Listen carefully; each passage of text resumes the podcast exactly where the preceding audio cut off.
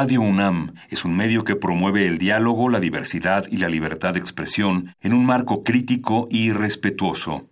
Los comentarios expresados a lo largo de su programación reflejan la opinión de quien los emite, mas no de la radiodifusora.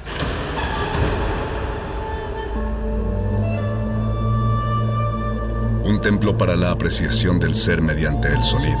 mediante el sonido para nosotros. El sol sale durante la noche. Nuestros gritos llevan la mesura del silencio. Y el descontento está lleno de baile y risas. A todo, incluso a nosotros, nos resistimos. La universidad Ustedes y nosotros somos Resistencia modulada. Thank you.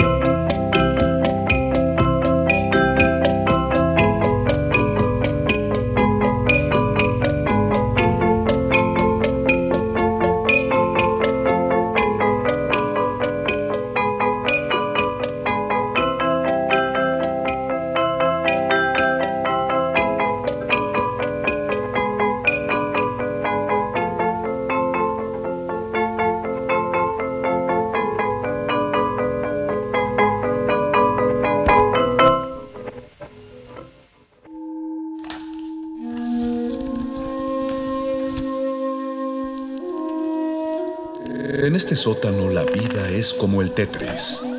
Si haces algo bien, desaparece.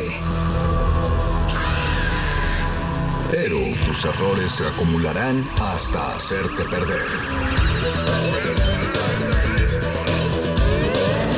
Hay quien dice que la vida solo te da una oportunidad. Aquí, siempre tendremos otra vida. El calabozo de los vírgenes. Ambos van a morir. ¿Qué dice? Sirio, espera. Mantente fuera de esto. Él es Sion. Él es el verdadero patriarca que Saga mató. ¿Qué? Entonces él es... Sion de Ari es el único hombre aparte de mí quien peleó y sobrevivió a la Guerra Santa Antigua. Y aquel quien fuera maestro de Mu. Maestro, ¿cómo es posible que un hombre tan honorable como él... ¿Por qué? Sion, una vida falsa, una juventud falsa te hacen feliz. Contesta. ¿Qué? Te diré que solo tenemos una vida, una vida que llevar dignamente. Por eso es tan preciada y por lo que debemos dar lo mejor de nosotros mismos a cada instante. Eso es un argumento muy simple. Dime por qué habría de escuchar cosas sin sentido de un anciano como tú. ¡Terminaré contigo ahora! Pensar que un hombre como tú sucumbía ante la ansia de vivir de nuevo. Qué lamentable, Sion. Doko, todavía... Muere otra vez y vuelve a ser tú mismo. ¡Los cien dragones! ¡Muro de cristal! Es inútil, ni siquiera tu muro de cristal puede detener los colmillos de los cien dragones.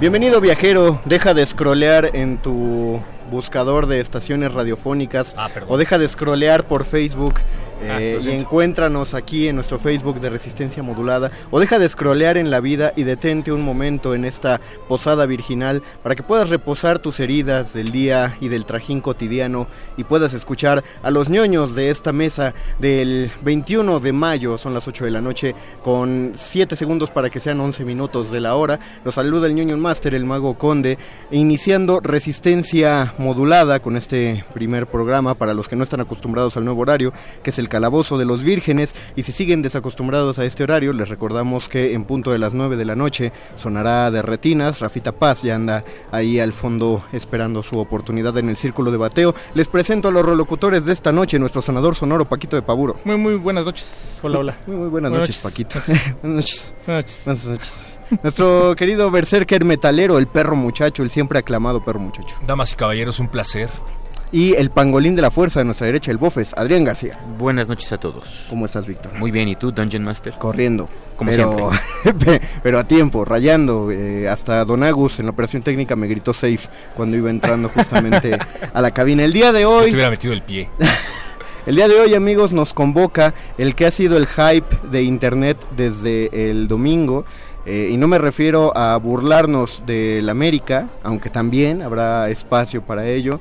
No me, no me refiero al hecho de que Google le haya quitado eh, su apoyo a Huawei en una práctica eh, espantosamente quizá monopolizadora, no sabemos todavía, sino de el final, final final del último capítulo ya de las ocho temporadas de Game of Thrones, que parece ser que no tuvo contento a nadie y curiosamente no tenía contento a nadie desde antes de que pasara el capítulo, desde eh, tres episodios atrás decían que se veía venir la tragedia, o Los sea, guionistas cerraron sus redes por eso.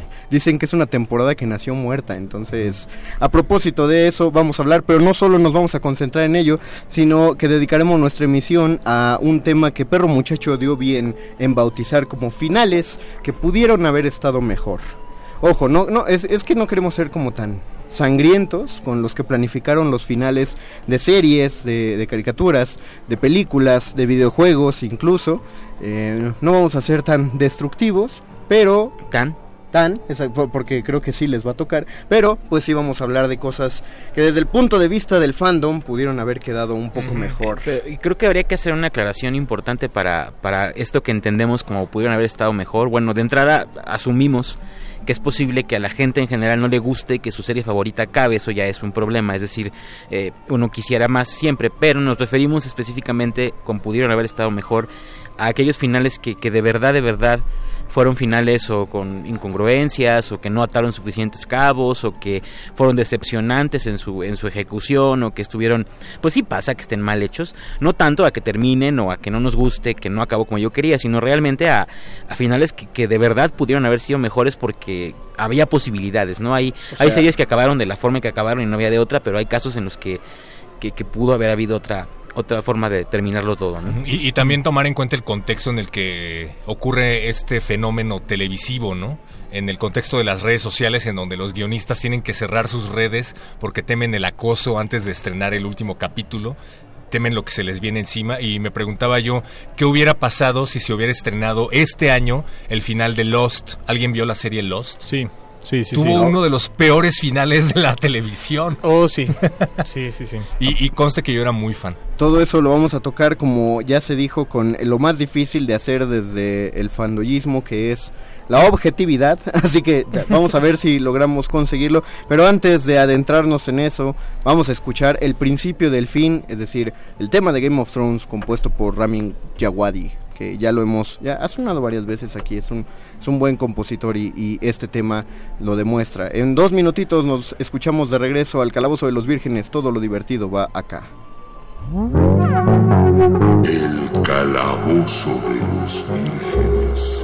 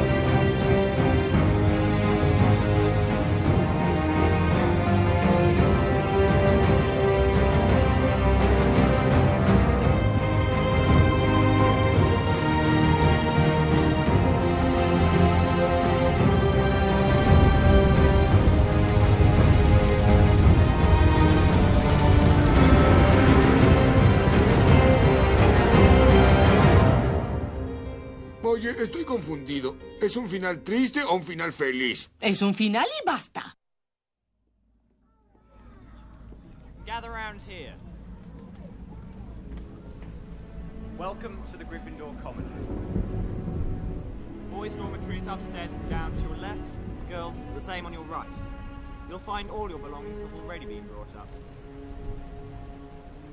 Escuchamos el tema principal de Juego de Tronos compuesto por Ramin Djawadi hace ya, hace ya unos añitos.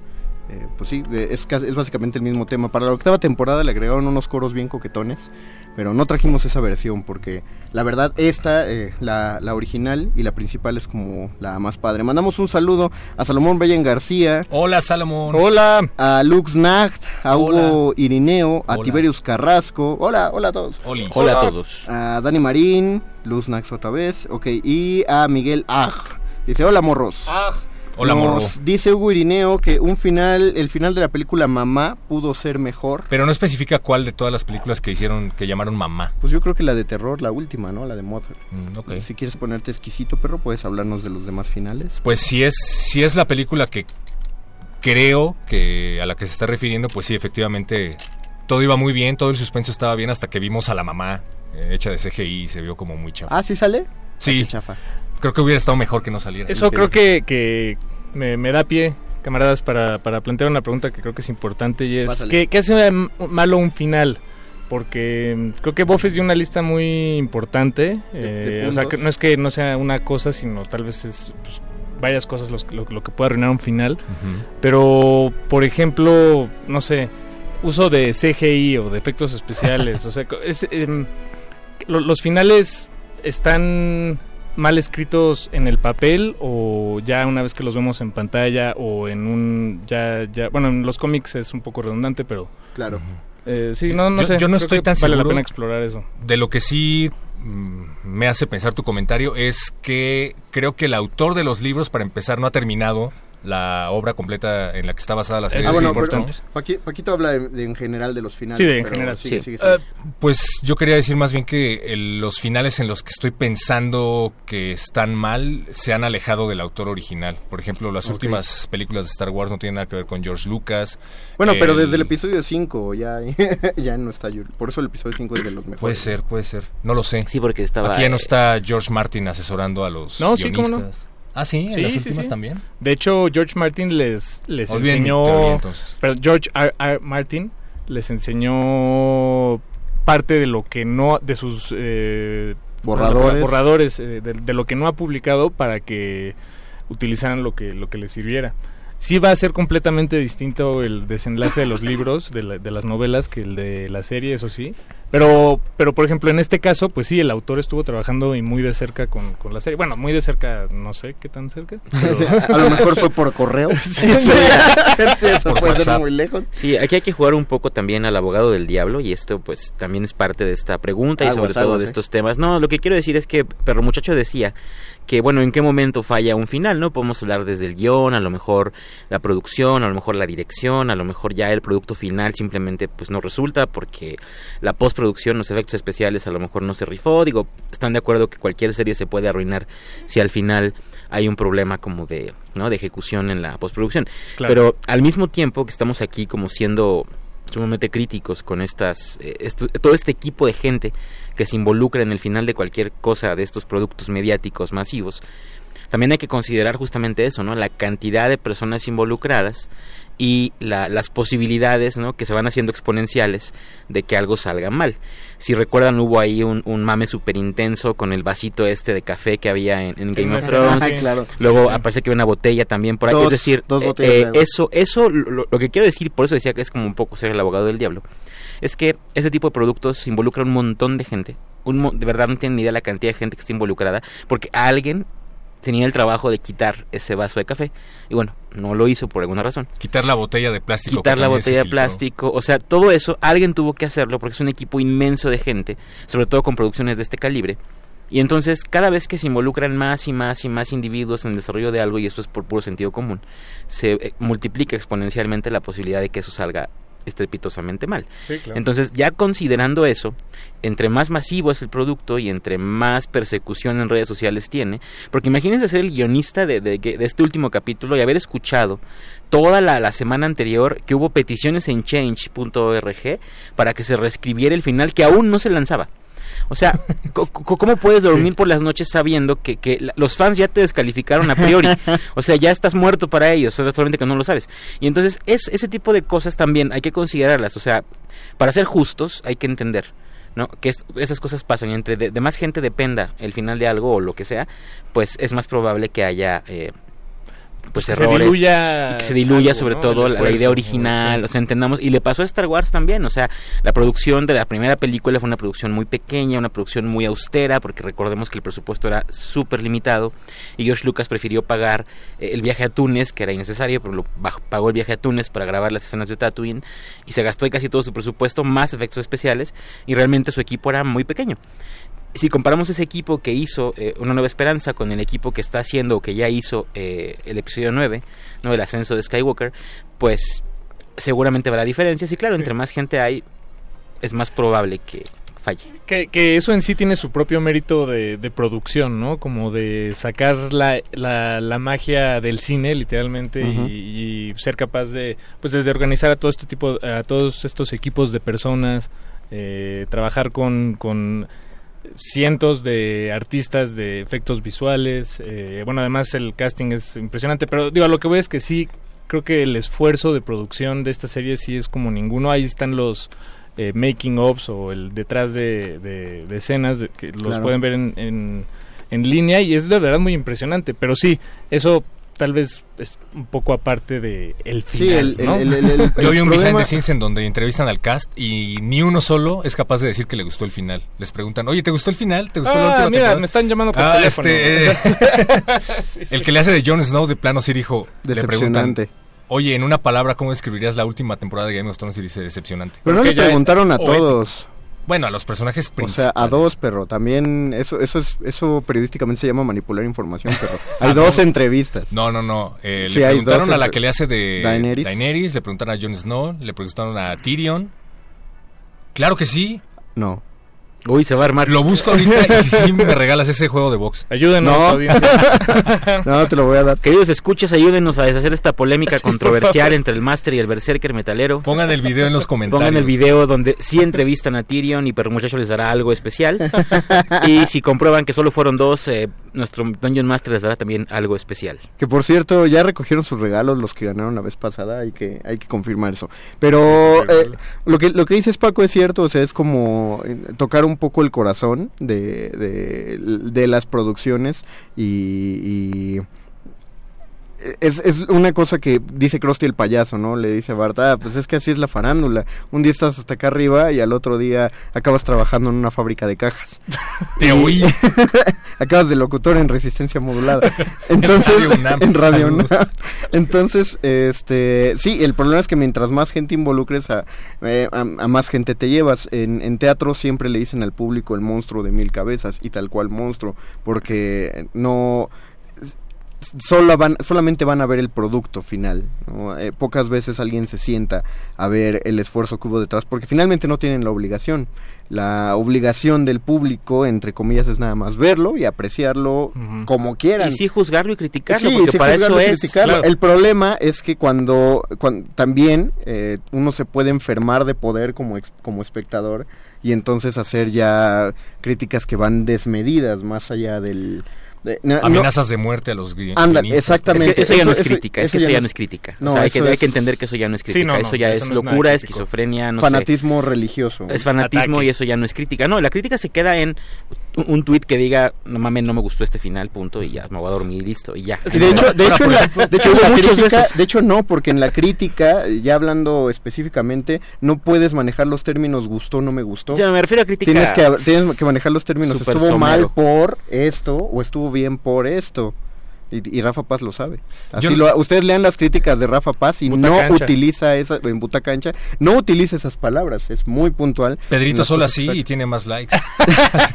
pero, pero, pero Pedrito Sola sigue pagando un error por equivocarse de mayonesa. Pero no, Literalmente pero- le siguen además, descontando. Si hablas, si de- hablas de su crítica, de su crítica entre comillas gigantes de Endgame, no, sí te dice por qué no le encantó, sí te lo dice. Sí, sí. Muy a su modo, muy a su a la, verde, o sea, digo, es genial. La hermana verde, ¿no? Te lo dice de alguna manera, ¿no? O sea, sí, claro que te manifiesta por qué no le encanta y te, te dice santo. que no le gustó, que, que no se distingue, ¿no? Que se vea ahí todo un desastre, o sea, te lo está diciendo. Sí, sí. No, di- diferente de, de otro tipo de... Y es su opinión Pero- y no se Es que entró a una función de 3D y no se puso los lentes, ese fue el problema, compadre. Tenía ganas de ir al baño. Pedrito. Bueno, ahora que lo pienso, no había tanta gente armando tremendo barullo por el final de Breaking Bad.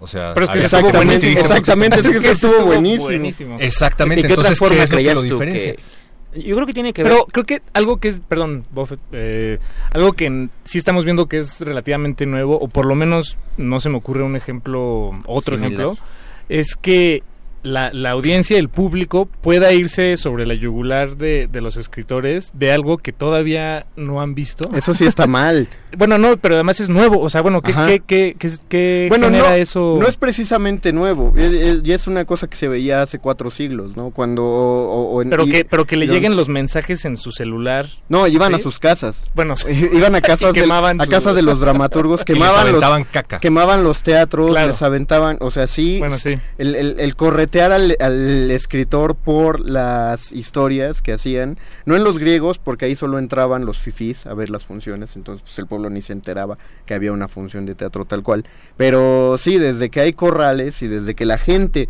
tiene acceso y contacto con los creadores de esos espectáculos, sí ha habido cuestiones de, o sea, a Molière le interrumpieron funciones y se subían al escenario y decían, esta obra está bien chafa. Qué bueno que nadie Órale. hackeó el sitio de HBO Ajá. y tiró el capítulo a la mitad porque dijo, está muy chafa y no me, Me hace gusta". falta, se traba solo.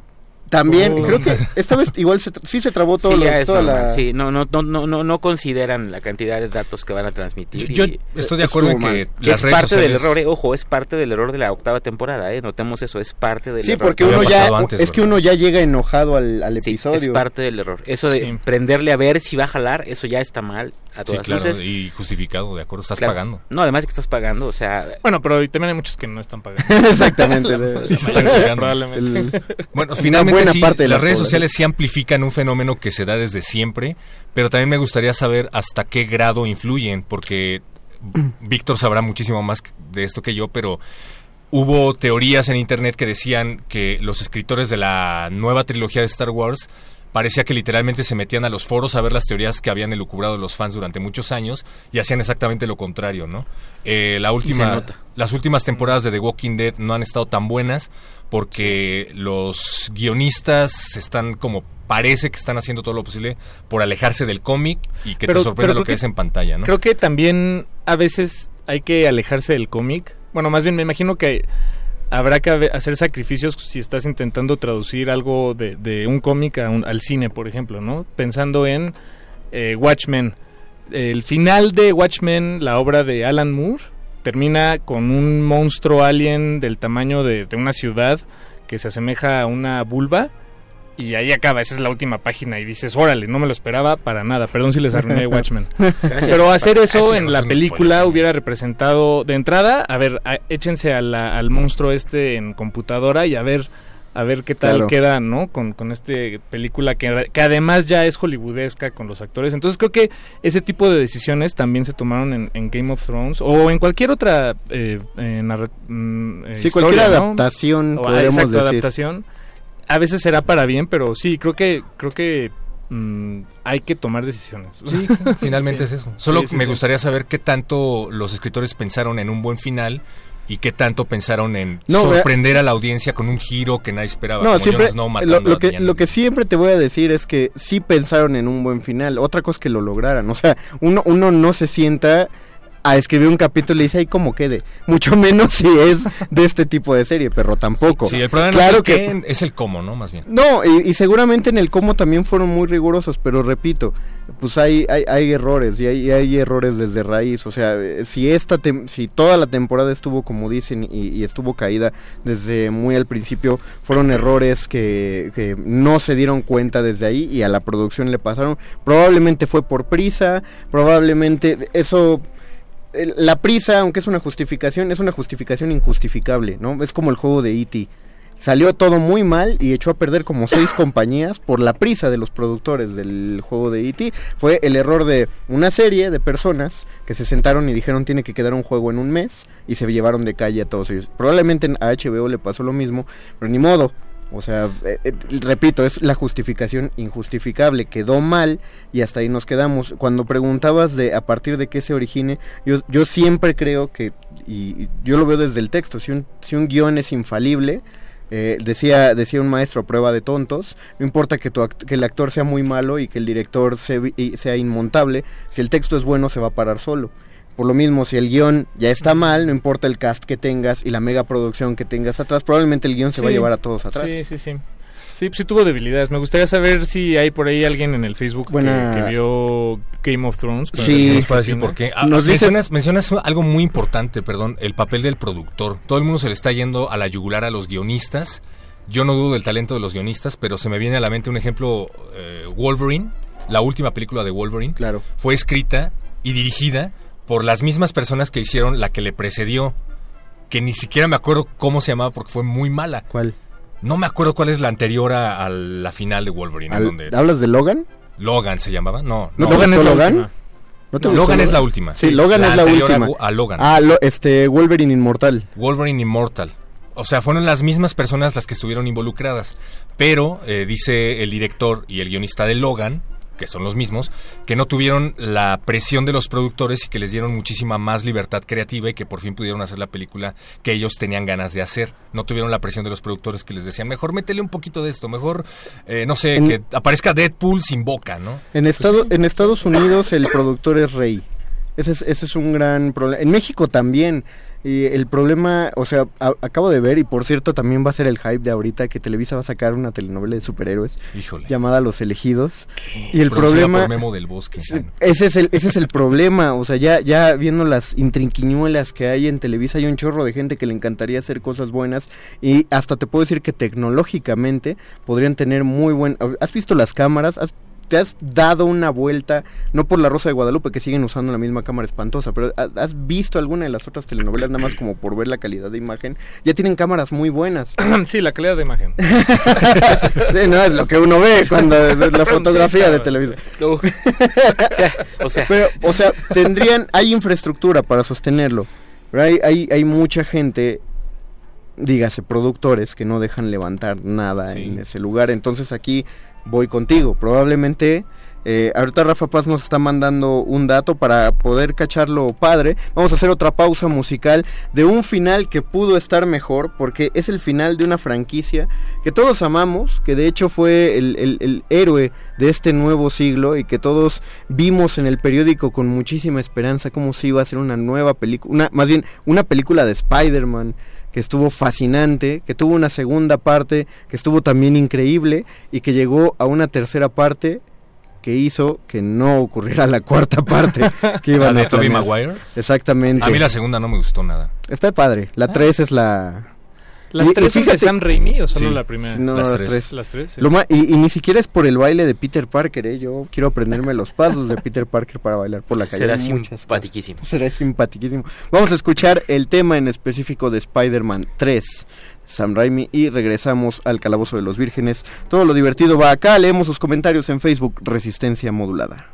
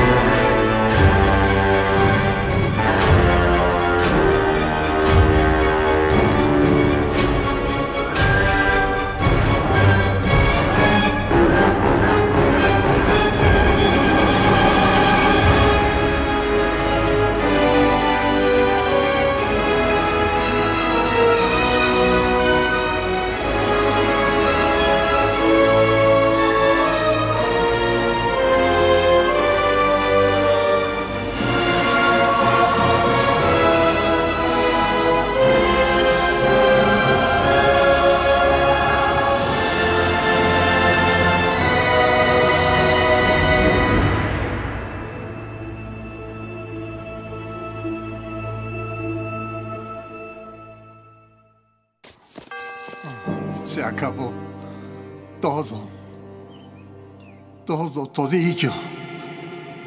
Calabozo de los vírgenes.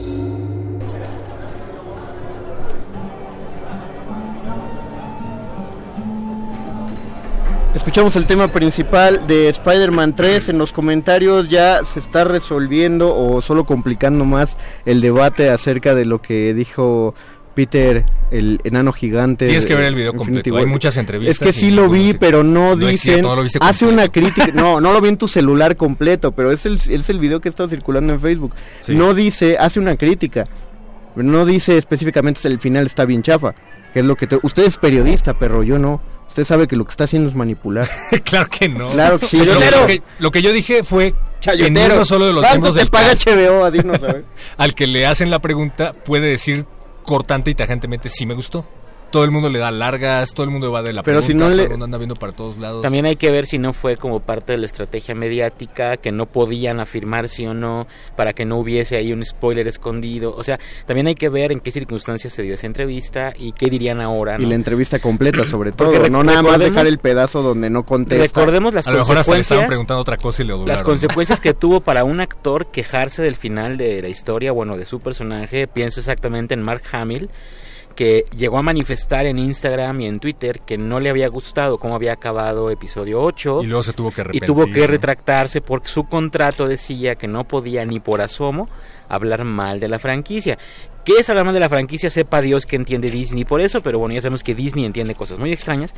Y, Y tiene que abogados muy poderosos. Tiene- Ajá, los, que- los abogados. no, tiene abogados tan poderosos que quiten a Evangelina Elizondo de una película porque no le quieren pagar. O sea, de ese tamaño es Disney. Entonces, recordemos que eso, eso puede costarles también. Yo no sé si una entrevista en, de ese tipo pueda servir como una... Claro, eh, manifestar que no les gusta, pues igual fue como algo ahí muy light. A lo mejor ahora podríamos volverlos a entrevistar y que ahora sí nos digan, ¿no? Con, no me gustó por esto y por eso, y pues vieron que esto, a lo mejor hay más cosas, pero mientras tanto ni siquiera sabemos si los que dijeron que no, los que dijeron lo que sea, no fue también parte de estrategia mediática. Incluso ese que dijo que era decepcionante, quién sabe si eso fue también como un mm, comercial extraño en el que, ¿por qué dijo eso? Tengo que verla. O sea, hay que ver que todo esto está súper controlado y que, claro, aunque vimos accidentillos en producción y eso, que igual ni siquiera fueron accidentes, piénsenlo. Ajá. Eh, pueden ser huevos de Pascua sin ningún problema. O sea, si la gente está al, tanto, pues, lo va a cachar, ¿no? Y va a hablar de eso. Sí. Y de esa manera Te la también. Lo, lo, lo que sí, ahora, lo, lo que sí creo es que. Este, no. Chiquito, te pones bien travieso. A ver. Te doy la razón. Sí, bueno, no sería, no sería algo nuevo. Por ejemplo, visto desde mi perspectiva, cuando le preguntan a un artista eh, por qué su disco es tan malo, todos los grandes artistas han tenido discos malísimos. Siempre en el momento, en el contexto en el que tienen que vender discos, te dicen cosas como, no, pues es que estábamos experimentando, queríamos ir por este rumbo, pues es que por primera vez hicimos el disco, no sé qué, y 10 años después dicen, sí, fue una basura, ya olvídalo. Lo hicimos en un mes, ¿no? Ajá. Porque estaba- estuve pedo la mayor parte del tiempo que tenía que hacerlo. Pero bueno, a lo que queríamos llegar es que no es el único final malo, ha habido finales muchísimo más No nos horrendos. contaste, no nos contaste Yo- el de Lost, por ejemplo. Sí, eh, bueno, sí, después tengo yo uno. Resulta que estaban en el purgatorio. El Los final de- de, Lost es que estaban en de el la purgatorio. Lo- todos los que llegaron al avionazo en la isla estaban en el purgatorio. Y todo lo que vivieron en ese momento fue la antesala para irse al cielo con sus seres queridos. O sea, todo lo que viste en la serie a lo largo de cuántas No, qué bueno que no la vi. Es que Fue un sueño, bueno que no la vi. una pesadilla, como el supuesto final de Supercampeones en donde supuesto. Oliver Atom amanece sin piernas De y todo hecho, lo que vivió fue de un hecho sueño. ese hubiera sido un gran final. Pero es falso, Más bien, ¿verdad? es falso, es Es falso, es falso. Hubiera Eso sido sí hubiera estado terrible. Hubiera sido un gran final, pero sí fue falso. Pero es que- Imagínate que... despierta a Tyrion y todo lo que... No, el Bra- ciego. Bran. Bran. El, el que Ah, el ciego. Bran. por una vez en su vida hubiera Ah, usado no. sus, sus poderes. Sí, Sí, se llama Bran, Bran el roto. Pero, Sí, Bran. pero no está ciego. Despierta No, no y todo lo que se vio desde la primera temporada fue un sueño. fue Ah, no está premonición. ciego, perro. Ah, te acabas de revelar a ti mismo. ¿Vio Bran el usted- roto. Héctor Castañeda, ¿usted vio la serie en cuestión? No ve el futuro. No me gustó, pero... Pero no vi. Estaba tan mala. Sabía que iba a estar malo el final, así que decidí no verla. No, Pero fí- fíjate, hablando de- del final de, de los supercampeones, por ejemplo, que, que este final falso, que, que pudo haber estado, de hecho, probablemente mejor que el, que el original, Ajá. donde Oliver Atom se da cuenta que todo fue un sueño. Game of, el asunto con Game of Thrones, perdón que regrese, pero creo que vale la pena mencionarlo, es que en la primera temporada hicieron algo similar. La primera temporada acaba con que matan al personaje principal, que es el eh, Stark. Bueno, de, acuerdo el nombre. de- de- de ahí sabíamos que él iba a morir. Porque hasta Rafa Paz se ríe. Porque ese actor siempre lo matan. Sí. O sea, sus personajes Tiene- siempre tiene- mueren. tienen toda la razón. sí, pero, pero lo que voy es o que sea, este- el Señor de los Sueños también lo mataron. ah, Y aparte es de los que más han matado Sí. en escena. Sí, Pues, tú sabes que si lo meten... ah, Ned chale. Stark. Sí. A Ned Stark lo matan, pero digo, lo que veo es que es un final pues muy bueno. Es Bueno, a mí sí me agarró muy en No, sorpresa. es que es un final cliffhanger. Y tienen varios de esos a lo largo de las siete temporadas y pues tal vez en la ocho hubiera estado bueno algo así y, y, pues no. Ya, ya, que, ya que se habla de la cuestión de productores, ahí tiene mucho que ver justamente cuánto decide el productor alargar una serie o acortarla. Cuando lo hablábamos acerca de Los Simpson, que ya hay unos comentarios aquí en la caja de comentarios. Solo queremos aclarar que hay algunos comentarios que aprovechamos el espacio de rolas para decirlo aquí en el Facebook Live, para contestarlo acá, para continuar eh, el tema cuando estamos al aire. Eh, ya se habló un poco de- del, del final de los Sim- el supuesto final de Los Simpson que tenía que ocurrir hace 17 temporadas originalmente. Ta- Tal vez hace 20, 25. No, no, no, es- es ya... Ah, no, sí. Digo, son 30. Sí, originalmente sí. Y, y vaya que debieron no, de pero la dado- nueve- No, ya, ya hay una- Bueno, yo lo hubiera acabado por la 17, pero bueno, no es el... Ese no es el tema de este. No es el tema de, de ahorita. Es lo que le pasó a- al creador de Breaking Bad, ¿no? Este, Vince Gilligan. Vince Gilligan. Exacto. A él, este, él llega, plantea sus cinco temporadas, cinco, seis, cinco, cinco, cinco temporadas, Cinco, seis. las plantea, cinco, seis temporadas, las 5, plantea. 6, 7. Cuando van por la cuarta, le dicen, llegan los productores, se sientan con él y le dicen, oye, pues esto va bien chido, va tal cosa, eh, vamos a alargarlo hasta ocho temporadas, ¿no? Y él les preguntaba, pero ¿quién las va a protagonizar las otras? Y entonces le dicen, no, pues este, pues Walter White, ¿no? Y dice, no, mi arco acaba aquí. Dice, yo ya les conté toda la historia. No, pero pues alárgalo tantito. No, pues ustedes díganme cómo lo alargo, pero esta historia concluye acá. Si quieren hacer otra cosa, pues agreguen Mejor llámenle a Saul. Exactamente, por eso hicieron, por eso hicieron el spin-off de, de Better Call Saul, Que porque los productores se quedaron con todo el dinero aquí en la mano diciendo no nos aceptó, nos rebotó, no va, no la va a alargar y, y- y por eso, por eso es- tiene un tan buen final porque se siente la redondez Y lo tenía claro desde el y principio. lo tenía claro desde Por el ejemplo, principio. es- eso acabo de recordar esta serie, no sé si la vieron, eh, que se llamaba Héroes o Heroes, Sí, era claro. de, de mutantes. Ajá. Y por ahí de la tercera temporada, me parece, fue hubo esta crisis, eh, llamémosla así, en Estados Unidos. La crisis de los guionistas. La, la crisis de los guionistas, que, que se pusieron en, en huelga, en una especie de huelga, porque pues no, no había un reconocimiento, digamos, justo, ¿no? Eh, en cuanto a la paga y en cuanto al reconocimiento en pantalla y, en fin, todas estas cosas. Y entonces empezaron, pasaron de una temporada, de unas primeras dos temporadas de, no sé, 20 capítulos a unas de 8. Que esto estoy hablando en cuanto de la época de los DVDs. Entonces no era como ahora que tal vez una temporada, una serie corta te, te, te atrae porque pues la puedes ver en tu computadora o, o lo que sea. Eh, no, pues acá tú querías tener todos los DVDs, todos los capítulos, 20 mejor. Me voy a Monterrey de ida y de regreso en el coche. y me los- Y los veo- Me no, no, no, no, no mientras manejas. Bueno, sí, buena idea, pero- lo que voy es que, que, que, pues en, en ese caso la, la falta de dinero o, y deja tú la falta de dinero factores como que, eh, que son de la industria en realidad terminan afectando el, el desempeño de pues del final de, un- de una historia, ¿no? ¿Y estuvo mala esa temporada corta? Malísima, todo, ya nunca se levantó la serie, no se levantó, empezó Sí. muy bien, Y lo trataron, ¿eh? intentaron levantarla después y, y era una serie que prometía muchísimo, prometía incluso desbancar, lo digo con X-Men. toda, a X-Men como Sí. el referente de, de héroes eh, mutagénicos y no no pudo y empezó muy muy bien, pero justamente su problema fue que le, le tocó esa crisis que ojo, eh, también esto es importante, es el problema de ir haciendo la serie conforme eh, pasa el tiempo, de no tener a lo mejor previamente como un desarrollo de historia eh, más claro. Y es, es ese problema que se te van los guionistas y no sabes ni siquiera cómo continuar porque no tienes un trabajo previo que en este caso por ejemplo en muchos casos como en Game of Thrones incluso ahora mismo Star Wars es parte de lo que nos da miedo no que no hay como una sabemos que no existía o no existe pues una manera de acabarlo digamos ya prefabricada no fue así con otro tipo de historias que ya sabíamos, ¿no? Que ya estaban planeadas desde el principio, como fue el caso de Breaking Bad y otras series del tipo. Sino que aquí teníamos como estar jugando un poco a la expectativa de ver si el guionista no se muere para que no entre otro y haga Ah, un es, desastre, es ¿no? que generalmente cuando se hace un pitching de serie, lo que presentas es la situación. Claro. No presentas un arco, un arco completo, porque sabes que el productor va a querer meterle mano. Entonces, pues, como, eh, como eres tú haciendo tu cartita para los reyes, te paras frente a él y le dices, la serie va de esto. No te digo en qué acaba, porque si tú quieres decirme en qué acaba, pues lo platicamos, ¿no? Es lo que le pasó a Esposas Desesperadas, digo. No sé en qué programa de resistencia modulada se va a hablar de Esposas Desesperadas. Juego creo de que- ¿no? Creo que este es el lugar adecuado.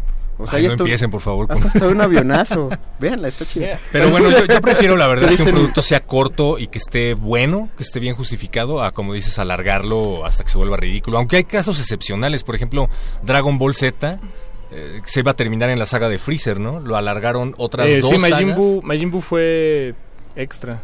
Pero Eh, estuvo- y pues, Cell, Cell estuvo también, genial. también. Y fue bueno, a mí Oh, la saga que más me gustó fue la de Majin Y, Buu. y ya lo habíamos contado, ¿no? Que creo que la opinión general de GT es buena en esta mesa, ¿no? O sea, Sí, a mí me gustó sí, Dragon Ball sí, GT. sí. Y no, no es nada, es, es el gran apéndice. si Bueno, lo a ti comparas no, con Super, a mí me gusta más Dragon Ball. pero, GT. pero no te gustaba original. Bueno, No me encantaba, Está chido, verdad. está chido. Pero yo decía, es eso, ¿no? Es un mega apéndice. No, y la, la, la cortedad no es garantía, ¿eh? O sea, puede ser una serie muy corta y ser un bodrio.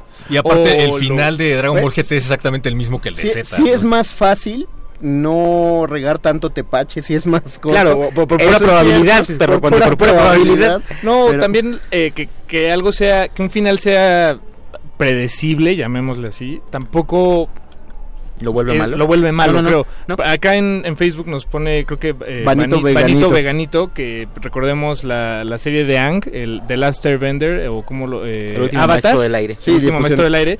Que bueno, pues digo, desde que la ves, obviamente no van a matar a Ang, no lo van a decapitar. Este, tal vez sí no, no, no sabes si va a ser el, el quien eh, maneje los cuatro elementos. Pero al final sí, y es y qué bueno, y fue muy complaciente, y creo que eso a veces también está. Pero complaciente está chido, no, no de que, ay, nada más porque, porque es él, ¿no? Sí, bueno, no, claro, o sea, en realidad el final, bueno, tiene sentido por todo el resto de Sí, la historia. Que ¿no? aparte, quiero hacer un paréntesis, ahí hay una, hay una muy mala concepción cuando se hacen críticas a propósito de cualquier producto de ficción. Siempre dicen, eh, ay, claro, no le pasa nada porque es el protagonista. Lo estamos viendo mal, esto es un paréntesis.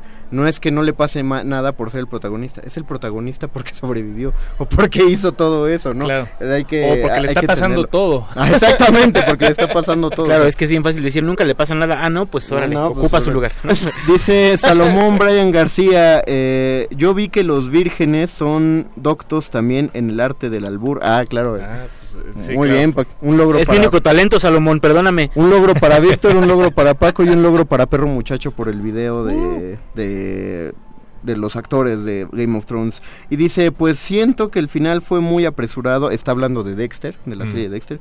Eh, parecer El laboratorio de Dexter, sí, yo también lo sentí un poco apresurado. No, ese no acabó. Fíjate, ese es otro gran error.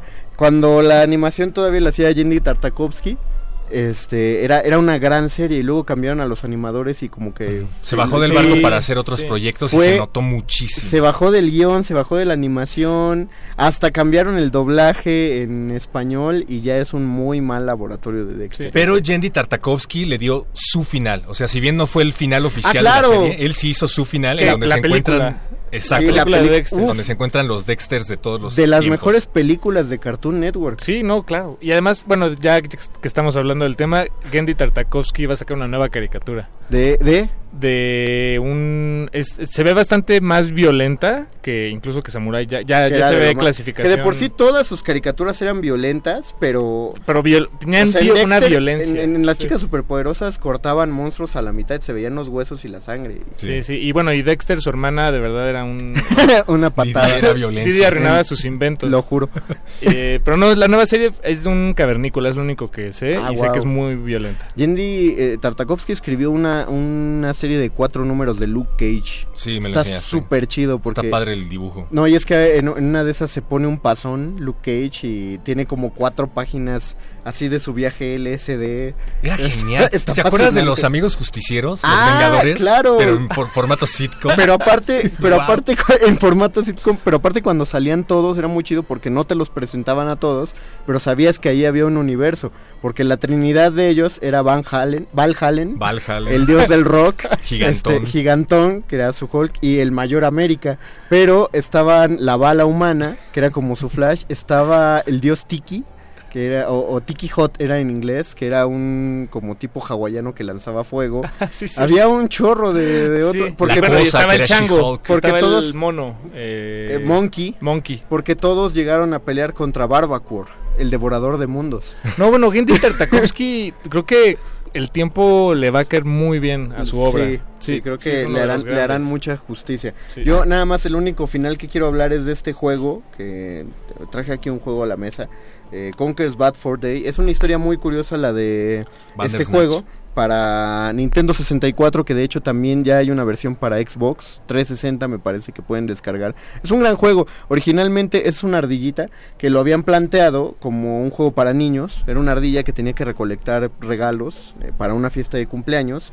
Pero estaba súper chafa y súper sencillo, entonces lo presentaron en el E3, Rareware, y pues los abuchearon. Eh, Rareware no dijo nada durante un año, y al año presentaron el mismo personaje, pero estaba, estaba pedo, la, la ardillita, y estaba encima de un montón de, de excremento. Todo el juego es así, es, es de los pocos juegos eh, clasificación M para Nintendo Mature. 64, Mature. Está súper violento, es súper escatológico, es súper sexual.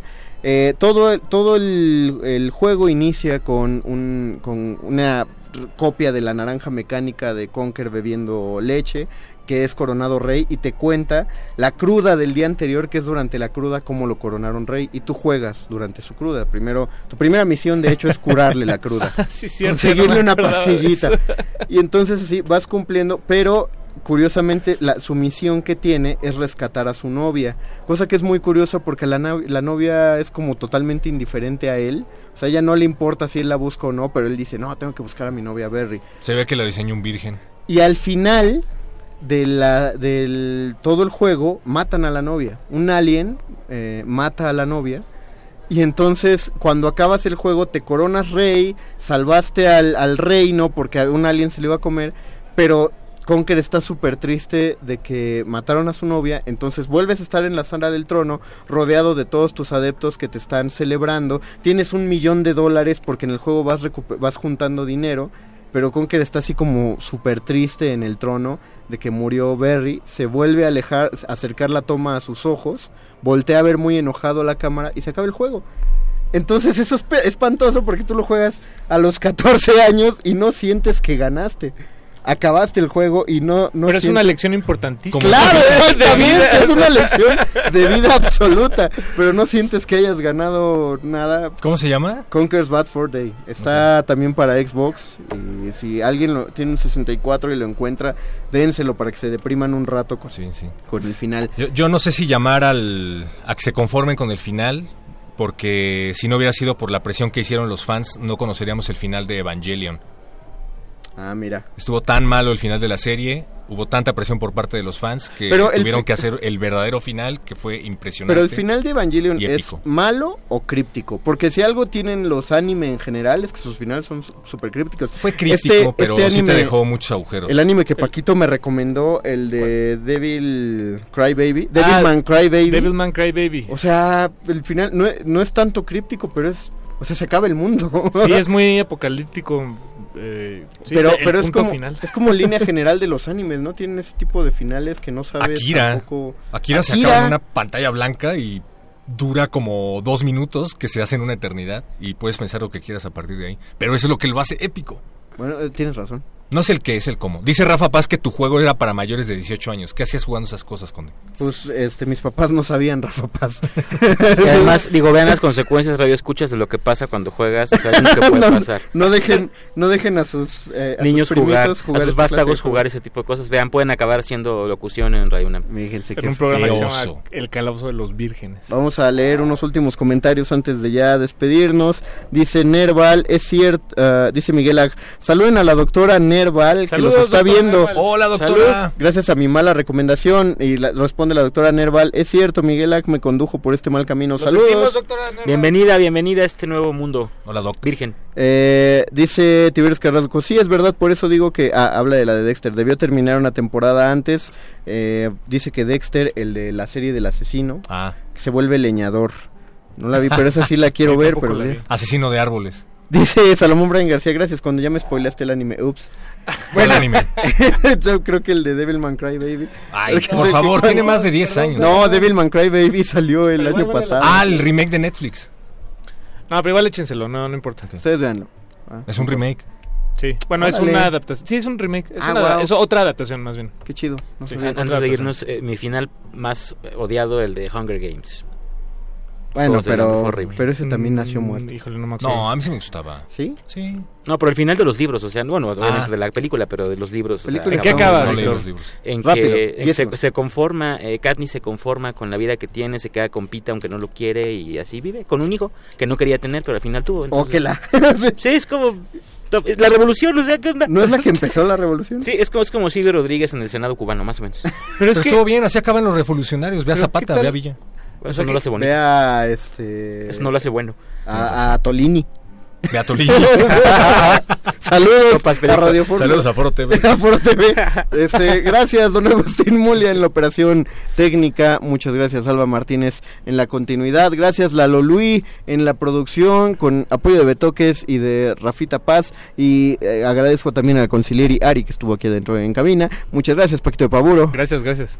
Gracias, pero muchacho. Gracias, Víctor. Gracias, Dungeon Master. Muchas gracias también a los que nos escucharon. Los dejamos a continuación en resistencia modulada de retinas. Yo fui el Master Mago Conde y nos escuchamos el próximo martes. Bye.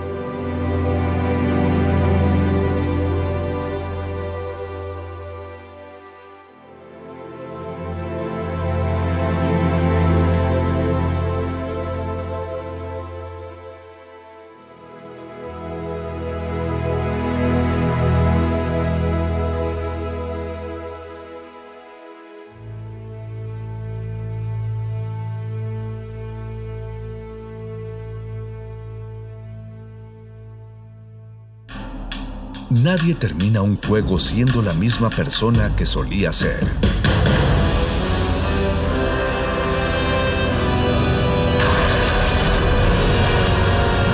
Seamos alguien más. Resistencia modulada. 2019. 100 años del nacimiento de Chabela Vargas. Yo creo que toda la gente que aporta novedades a una cultura merece ser recordada con gratitud. Lamentablemente, Chabela Vargas siguió siendo una desconocida para el gran público hasta su muerte. Ya siendo muy mayor, Almodóvar principalmente la apadrinó cuando ella prácticamente ya no tenía voz y lo único que le quedaba era esta resiedumbre de carácter. De tal manera que cuando alcanzó la relativa fama que alcanzó entre el gran público mexicano, pues ya era una artista en retirada. Fernando González Gortázar, historiador de la música mexicana. Chabela Vargas, 96.1 FM, Radio UNAM. Experiencia sonora. La oportunidad de conocer una tierra nueva y desconocida, llena de costumbres y maravillas, hasta ahora desconocidas. Y muy cómicas.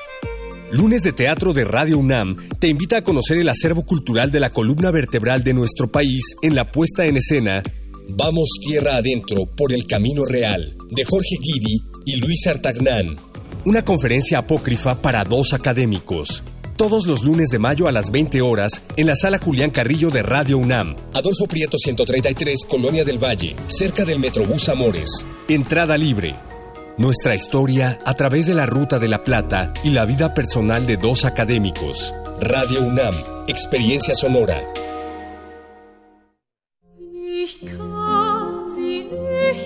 La tierra solfea se baña de ritmo hasta que nace un fruto llamado música. Conciertos de la Facultad de Música de la UNAM. Violín, clarinete y piano dan vida al Trío Matices. Voz y piano a cargo de Agustín Escalante y Ana Cano. El sentimiento guitarrístico de Hugo Armando Medina. La voz de Fernanda Reyes y el piano de Diego Sánchez Villa. Voces al unísono, con el ensamble vocal Adromos. Todos los jueves de mayo a las 20 horas, entrada libre. Sala Julián Carrillo, Adolfo Prieto 133, Colonia del Valle. Radio UNAM. Experiencia sonora.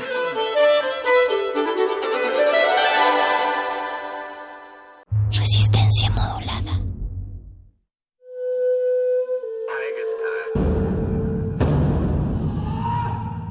Solo hay dos momentos excelentes para ver una película. El primero fue hace 20 años, en su estreno. El segundo gran momento es hoy. De retinas.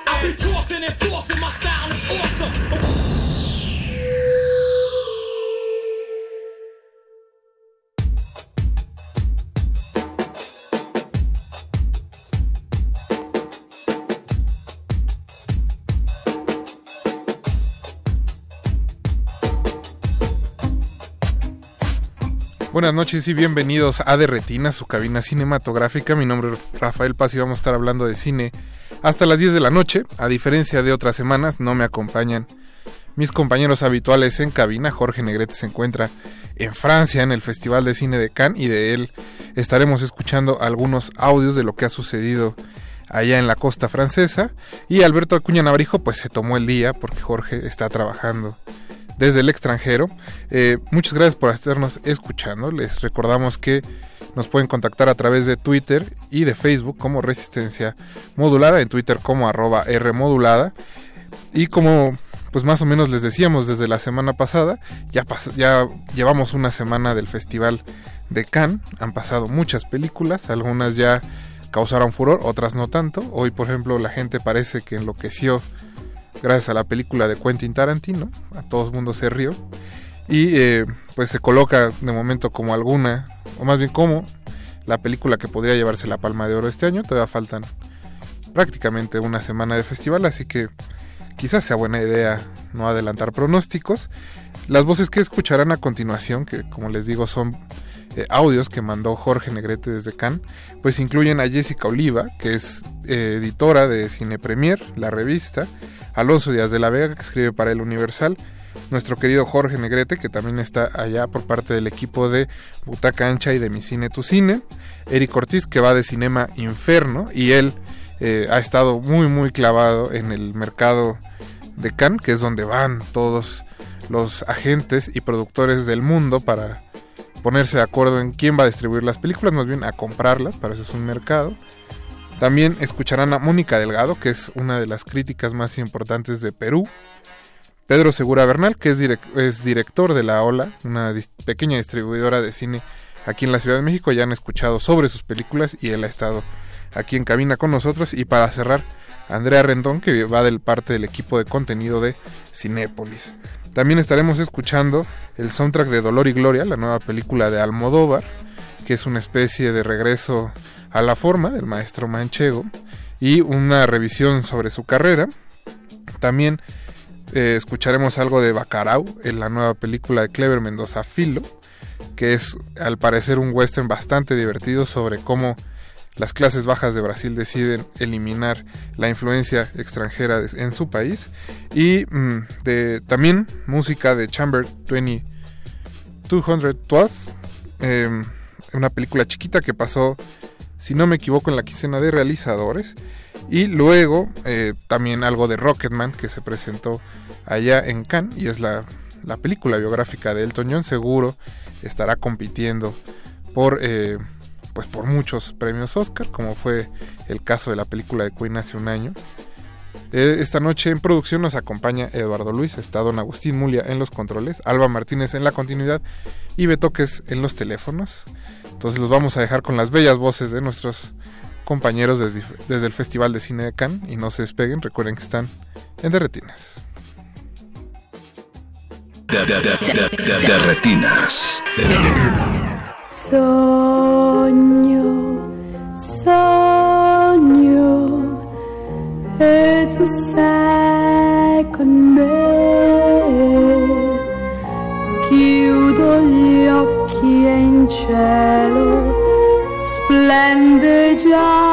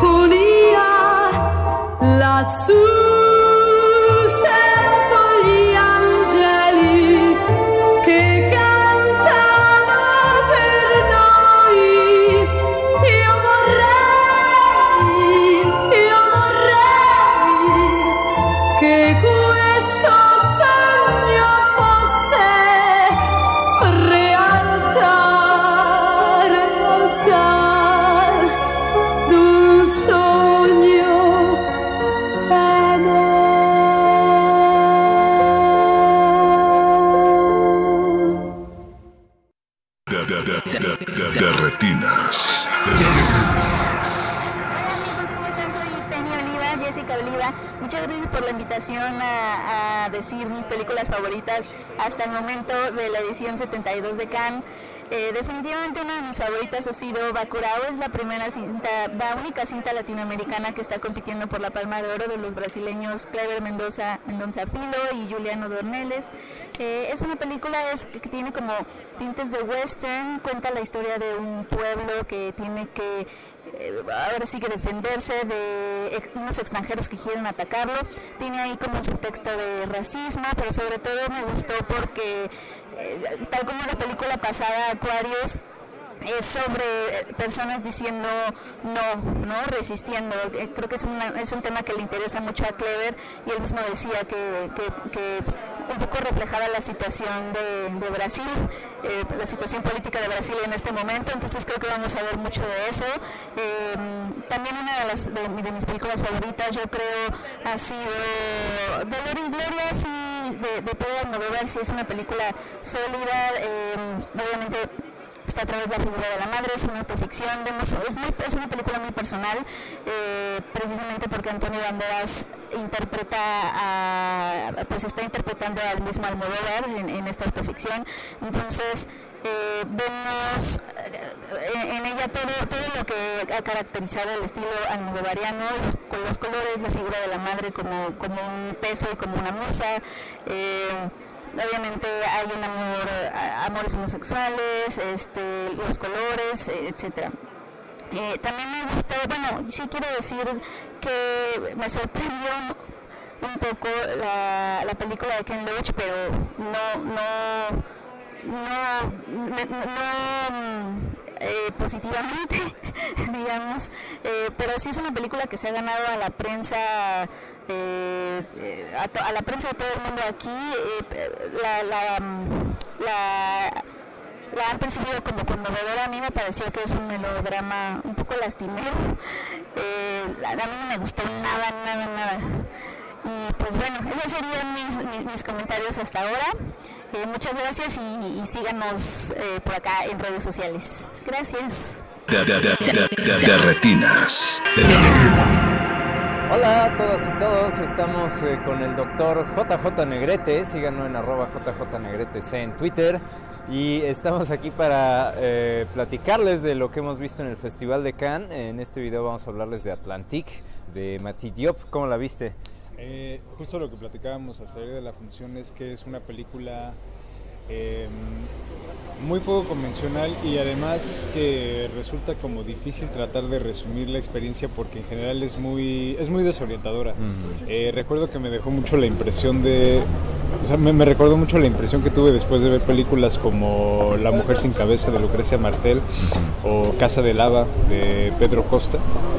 Eh, no porque la película sea parecida a ellas, pero sí la búsqueda formal es muy parecida, aunque sí existe como una narrativa muy clara.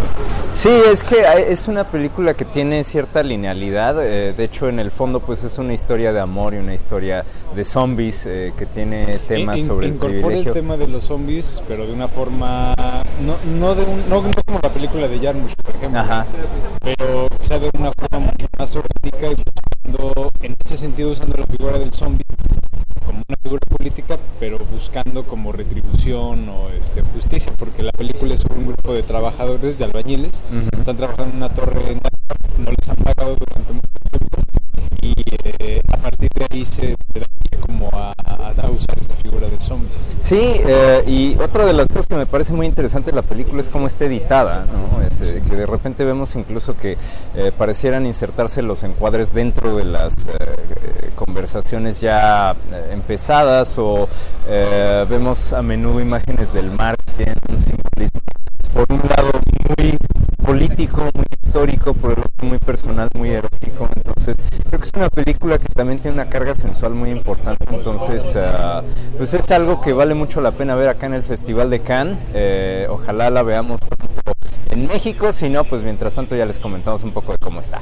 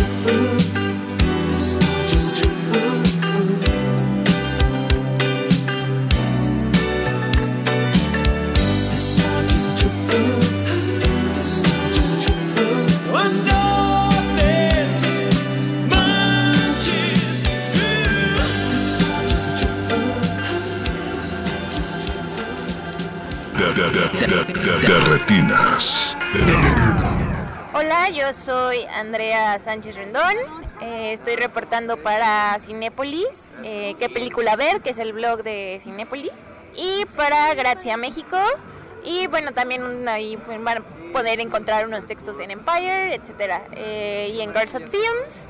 Entonces, bueno, ¿qué películas me han gustado más? Me ha gustado mucho eh, la película de Celine Sciamma, es eh, Portrait of a Lady on Fire. Eh, esta película es de el siglo XIX, bueno, está situada en el siglo XIX, eh, justo cuando una chica es obligada a casarse con un señor milanés que vive justo en Italia y le tienen que hacer un retrato antes de casarse para que se pueda ir a- a vivir a Italia, ¿no? Entonces la encargada de esto es una joven pintora que llega y bueno, ahí se ven como una serie de, de encuentros que hacen que una con la otra se atraigan, pero esta película es muy especial porque aparte de este, esta historia de amor, o sea, todo es muy intenso porque lo sientes tan real, todo es tan ah, sincero que parece que, que te está pasando o que le está pasando a alguien, no sé, lo sentí muy cercana, ¿no? Eh, otra película que más me ha gustado es And Then We Dance de Levan Akin. Es una película de un chavo que es un bailarín georgiano, lleva toda su vida eh, bailando danza este pues, de Georgia, pero simplemente esta danza tiene mucho que ver con la pureza y con que no se tiene que relacionar nada con el sexo, ¿no? Entonces como que a todos se les obliga a estar un poco apartados de, de si una es mujer no puede ver al hombre como con deseo o, o viceversa, ¿no? Entonces este niño está como bastante reprimido, aparte de porque vive con su familia, que su madre y su padre están divorciados y él tiene que ocuparse como del dinero que tiene que dar, etcétera, ¿no? Entonces llega un punto en que conoce a un chavo y ya ahí cambia su vida y se vuelve maduro y crece y es como un Call Me By Your Name georgiano, pero muy bueno, con danza, bastante bien. Eh, también, ¿qué más he visto? Ay, es que ya he visto tantas películas que se me va. Eh, The Staggering Girl, que es el mediometraje de Luca Guadagnino, que lo pudimos ver en la quincena de realizadores, que justamente este año la quincena de realizadores está increíblemente bien. Eh, no sé, a veces creo que hay unas películas que podrían haberse considerado hasta para selección oficial y quedaron en la quincena de realizadores. Eh, yo las veo bastante bien. Por ejemplo, bueno, The Staggering Girl, que es el mediometraje con Julianne Moore, Kiki Lane, eh, Mia Goth, eh, Álvaro Watcher, y este trata sobre la colección de primavera-verano del Re Valentino. eh, que el director creativo es Pierpaolo Piccioli y quien acaba de asumir casi casi que la, la dirección de, de la casa de, de Valentino, entonces ellos decidieron hacer este cortometraje para poder rendirle como honor a su colección y demás, entonces hicieron una historia en donde las mujeres este pudieran sentirse como no sé identificadas en el papel de madre e hija que tanto una madre una hija más bien este se reconoce en la madre como cuando eras niña puedes ya cuando estás adulta ya puedes saber por qué tu madre actuaba de tal manera o de tal forma no entonces como ese tipo de reconciliación entre una y otra eh, y aparte, bueno, Luca Guadagnino tiene una estética muy específica y todavía se vuelve a repetir, todo es bonito.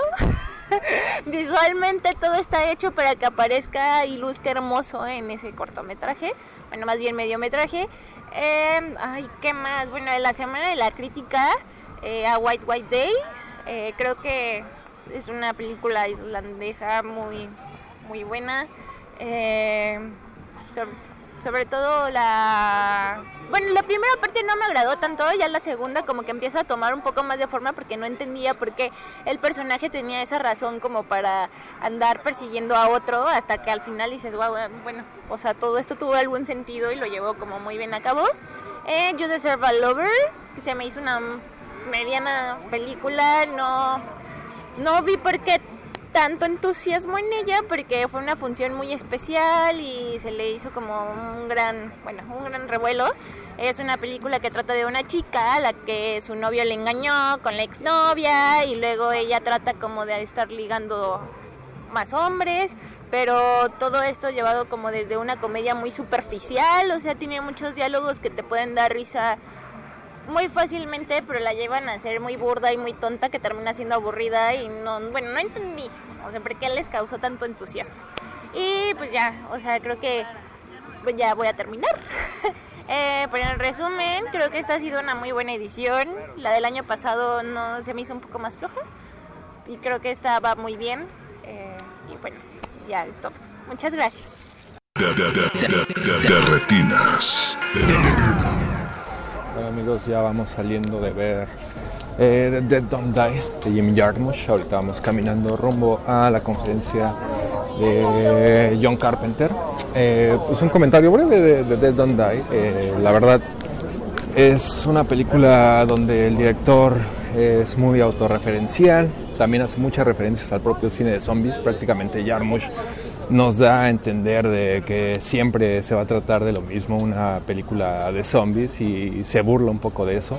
Eh, también hay una dosis usual de sus referencias a la cultura popular en general, no solo de lo que te podrías esperar en una película de zombies. Hay referencias, sí, a George. Romero, por ahí pósters pósters de películas de- del propio John Carpenter, pero también hay eh, algunos guiños a el, el Gran Gatsby, a Zelda Fitzgerald, a estos, eh, estas referencias más de literatura, a Moby Dick. En ese sentido, pues es muy clásico de- del director.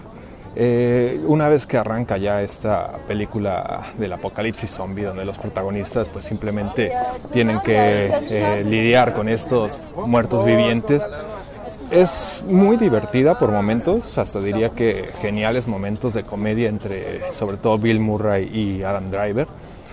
Pero también eh, llega un punto en el que es más bien un tanto, quizá la película más autocomplaciente que le he visto a Jarmusch, y pues creo que he visto todas de su filmografía. Eh, en ese sentido también creo que es un tanto pesimista con temas que ya había explorado anteriormente en Solo los amantes sobreviven, Only Lovers Left Alive, su película de vampiros, donde ya se burlaba un poco ¿no? de estos eh, humanos, de esta sociedad que parece zombies. Acá lo hace más evidente y pues augura desde como el propio pro- el personaje de Adam Driver que desde el principio de la película augura un final eh, muy malo que les va a ir mal así prácticamente se siente que Jarmusch está hablando sobre la sociedad actual sobre estos literal zombies adictos al wifi y a todas estas cuestiones materiales eh, pues habrá que procesarlo un poco más es una película eh, no puedo decir que inmediatamente se ha convertido en una de mis favoritas del director, pero sin duda vale mucho la pena. De retinas.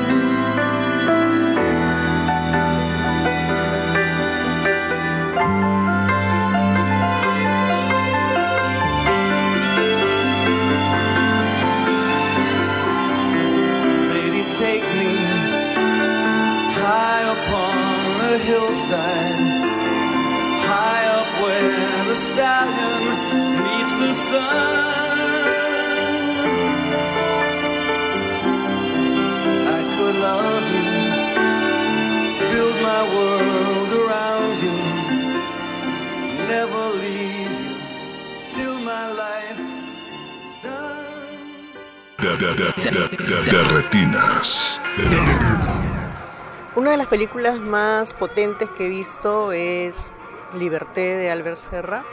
Me parece que es un film que construye un nuevo imaginario sobre el libertino del siglo XVIII y verla en un contexto como el Festival de Cannes, ¿no? Y me gustó mucho que la gente se vaya de la sala, me gustó que nos quedáramos los que tenían que quedarse y disfrutar precisamente un film plástico de cuerpos, de progresión del deseo. Me pareció muy fascinante cómo Serra la, la plasmó, ¿no? Luego me gustó mucho Jean de Bruno Dumont, porque precisamente es un personaje, en mi caso, de inspiración feminista, porque es una niña contra el mundo, ¿no?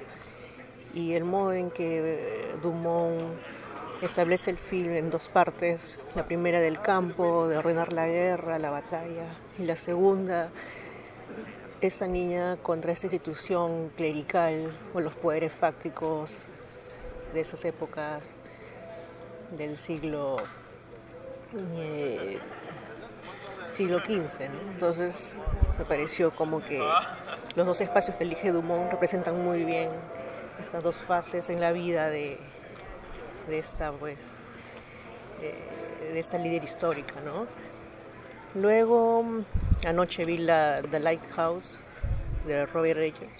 Me pareció brutalmente eh, perturbadora, ¿no? Porque es una película que no es solo miedos interiores, ¿no? Sino es cómo él construye eh, un imaginario del faro a través de un fuera de campo permanente. Nunca vemos lo que hay en ese faro, nunca sabemos qué es lo que pasa con esos personajes.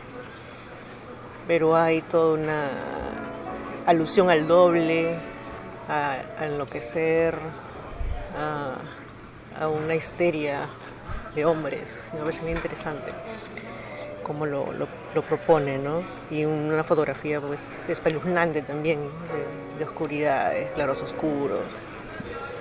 Y bien, creo que esas son las que más me gustaron. Ay, Zombie Child de Bertrand, de Bertrand Bonello, que me parece uno de los directores franceses más fascinantes de los últimos años. Y claro, acá confirma que es un genio absoluto. Me pareció que, que quiere un poco cuestionar cómo, más que cuestionar, mejor dicho, plantear cómo se podría hacer una suerte de mea culpa histórica de Europa cuando era un proceso de colonización con Haití.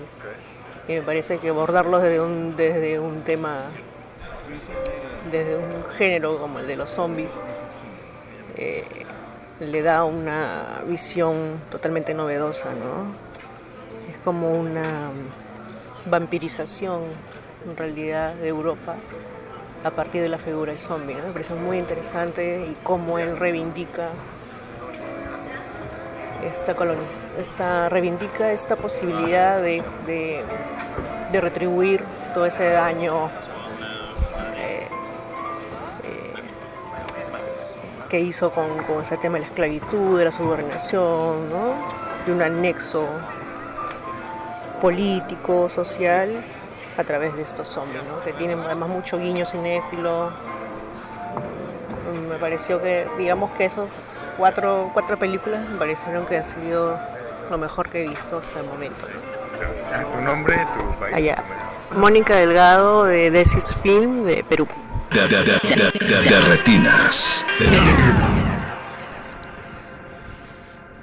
Hola, pues ya es lunes, inicia la segunda semana del Festival Internacional de Cine de Cannes. Eh, hoy, que sí vengo más abrigado, ya por fin salió el sol después de creo que tres días de lluvia.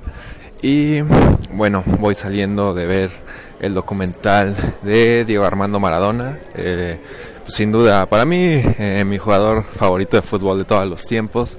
Eh, dirigido ahora, eh, no es el primer documental de Maradona, incluso hace, eh, pues por ahí del 2008 también se presentó en este festival, el dirigido por Emir Kusturica, que era una, eh, a diferencia de este, eh, el de Kusturica era, digamos, un acercamiento un tanto... eh, pues no menos ordenado eh, hay una escena me acuerdo mucho de una escena donde Kusturica se queda esperando a Maradona en la en su casa en Buenos Aires y Maradona lo deja plantado. Era como ese acercamiento a, la vida personal de Maradona con- a- por medio sí de entrevistas con él. En esta ocasión pues Asif Kapadia es el director de la nueva del nuevo documental de Maradona este director británico ya es muy reconocido por sus documentales de personalidades tanto eh, del deporte, en el caso del piloto Senna, como en la música, en el caso de la cantante eh, Amy Winehouse. Eh, vuelve a usar, también él, él también es parte de su equipo, produ- producieron el documental de Oasis, Supersonic. En ese sentido, pues vuelve a usar, es una colección este documental de eh, material de archivo, pero pues muy bueno, eh, obviamente a la mejor calidad de definición, much- muchas de los goles de Maradona eh, en el mundial, etcétera, etcétera, que yo he visto en infinidad de ocasiones, pues nunca se han visto mejores que ahora en el cine y con la mejor definición. Eh, a, a su vez, pues son entrevistas nada más de voz con eh, el propio Maradona, con gente que lo conoció, jugadores, periodistas.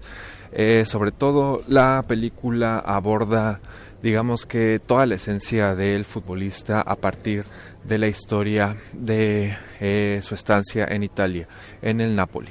Eh, sin duda, como bien saben, los que lo conocen, eh, Maradona llegó en 1984 al equipo del sur de Italia, el Nápoles, y fue su mejor momento. También dio, dio paso a su peor momento, fue eh, donde su problema con la droga eh, incrementó. En este documental pues se hacen revelaciones que quizá no habían sido tan eh, explícitas como toda esta relación de Maradona con la camorra, eh, con el crimen organizado eh, de ahí de Nápoles, que nos hace indicar que actualmente que es técnico de los Dorados de Sinaloa, pues seguramente también este porque pues a pesar de que dicen que ya está sobrio pues imágenes allá en México eh, indican todo lo contrario entonces supongo que ahorita debe de haber ahí algún nexo entre Diego y eh, el cártel de Sinaloa.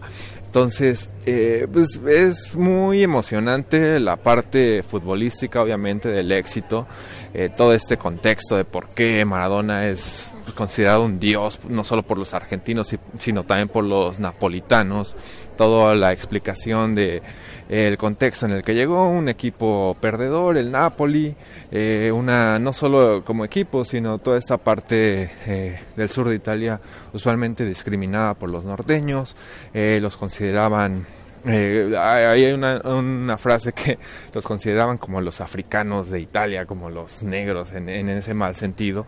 Eh, y pues obviamente Maradona les dio sus primeros dos escudetos y hasta la fecha únicos. También en ese mismo tenor, le- la revancha contra los ingleses que les ganaban la guerra eh, de las Malvinas, la revancha en el Mundial de México de 86. Entonces toda esta leyenda, todo este mito de Maradona es muy emocionante.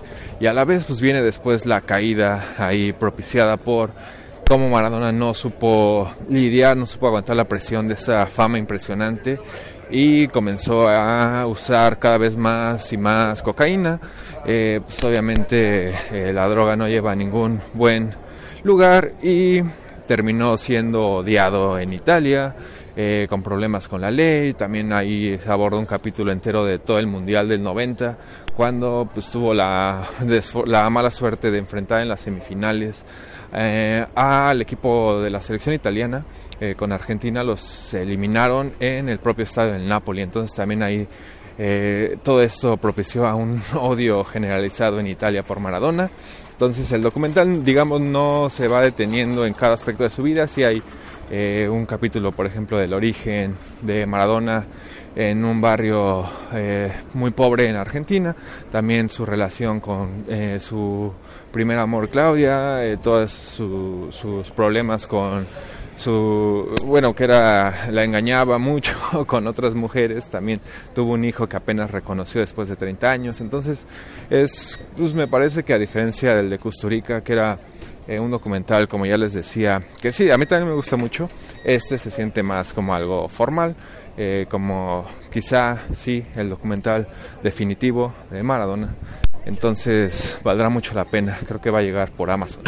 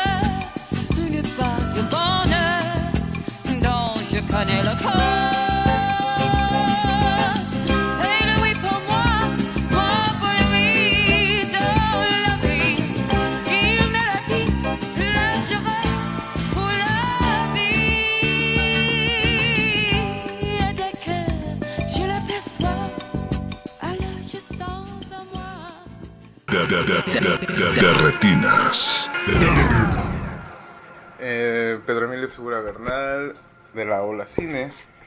Eh, En este festival de Cannes, esta edición 72, mis dos películas predilectas serían, sin duda alguna, eh, de origen español, al menos conceptualmente. Primero, Dolor y Gloria, este, lo que considero podría ser un canto de cisne de un gran autor que por fin regresa a su mejor forma.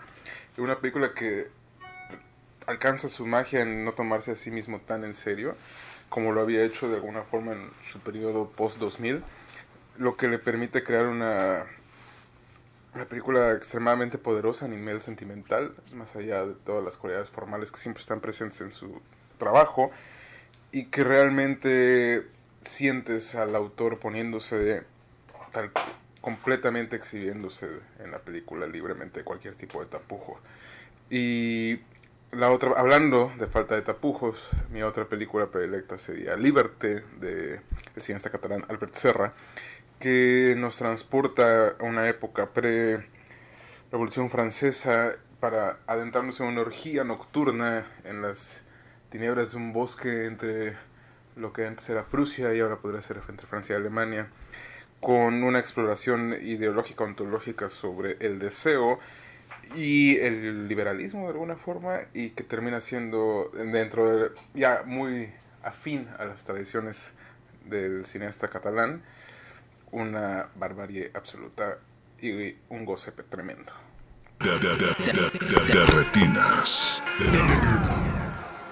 Hola a todas y todos, acabamos de salir eh, de ver la nueva película de Quentin Tarantino, Once Upon a Time in Hollywood, eh, y aquí está pues nuestra reacción. ¿Tú cómo la viste, doctor Eh, Jorge Negrete? Creo que e- es lo que justo discutíamos este, saliendo de la función. Eh, nos sorprendió para bien, creo que es, en muchos sentidos comentábamos que también es como el dolor y gloria de Tarantino, en el sentido de que es a todas luces una película con todo, con todo el estilo de Tarantino, pero durante toda la película el ritmo es completamente diferente a lo que había hecho antes. No es una, no está narrada en forma de episodios y al mismo tiempo está como reflexionando mucho sobre el papel de la ficción, sobre cómo el cine que él tanto ha valorado, el cine de serie B, el cine como negado por la historia oficial, viene y de alguna forma como rescata Mm. este, todo el cine clásico, ¿no? Como una especie de contraparte que también juega mucho con el, con el, el juego de Leo DiCaprio como el actor, la celebridad, y Brad Pitt como su doble. Como su doble. Entonces creo que ahí hay un juego este, muy, muy interesante que no se había visto quizá en otra película de Tarantino, pero sobre todo el acto final creo que no va a decepcionar a ninguno de los fanáticos. Sí, eh, creo que de hecho el acto final me parece la parte más, eh, por decirlo de algún modo, populista de la película. Qué bueno, nos pidieron pero no revelar No lo vamos a revelar, ningún no lo vamos a spoiler, revelar. eh, pero no, y sobre todo creo que vale la pena para los espectadores eh, conservarlo en secreto. Pero creo que es una película que además tiene un ritmo muy extraño, eh, porque durante buena parte de ella Atípico Tarantino, atípico, Tarantino. porque no narra realmente, eh, de hecho todo se eh, desarrolla a lo largo de escenas de conversación casi estrictamente o incluso de ciertas acciones que son simplemente homenajes al tipo de cine de explotación y cine B que tanto le gusta a Tarantino. Sobre todo el Eh, cine italiano. y, y el cine italiano. Entonces, eh, lo que tenemos aquí en buena medida es una especie de parque de atracciones donde Tarantino nos eh, da un paseo por su conciencia y por todas sus grandes obsesiones, sus grandes placeres. Eh, y creo que va a ser una película que lo va a complacer, eh, que va a complacer tanto a sus fans como a él mismo. De, de, de, de, de- de retinas.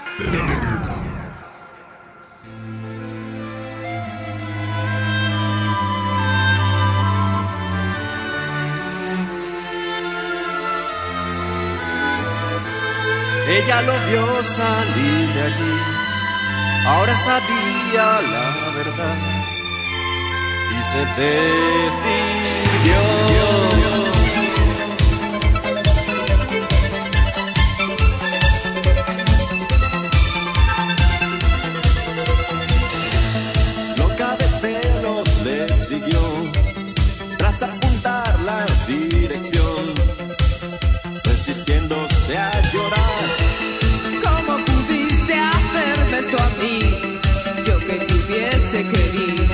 Sé que te arrepentirás.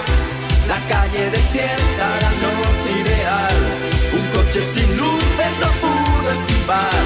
Un golpe certero y todo terminó entre ellos de repente.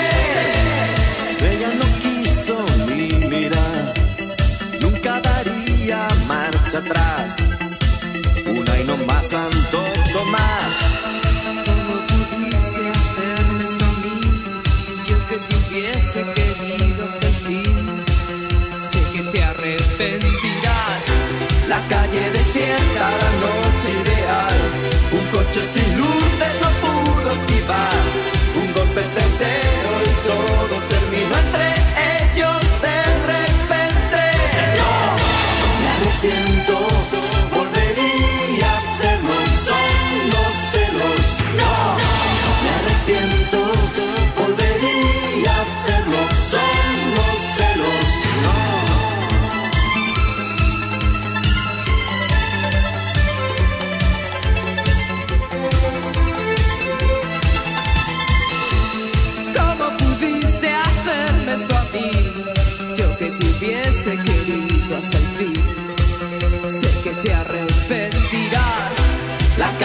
desierta, la noche ideal. Un coche sin luces, lo pudo esquivar. Un golpe certero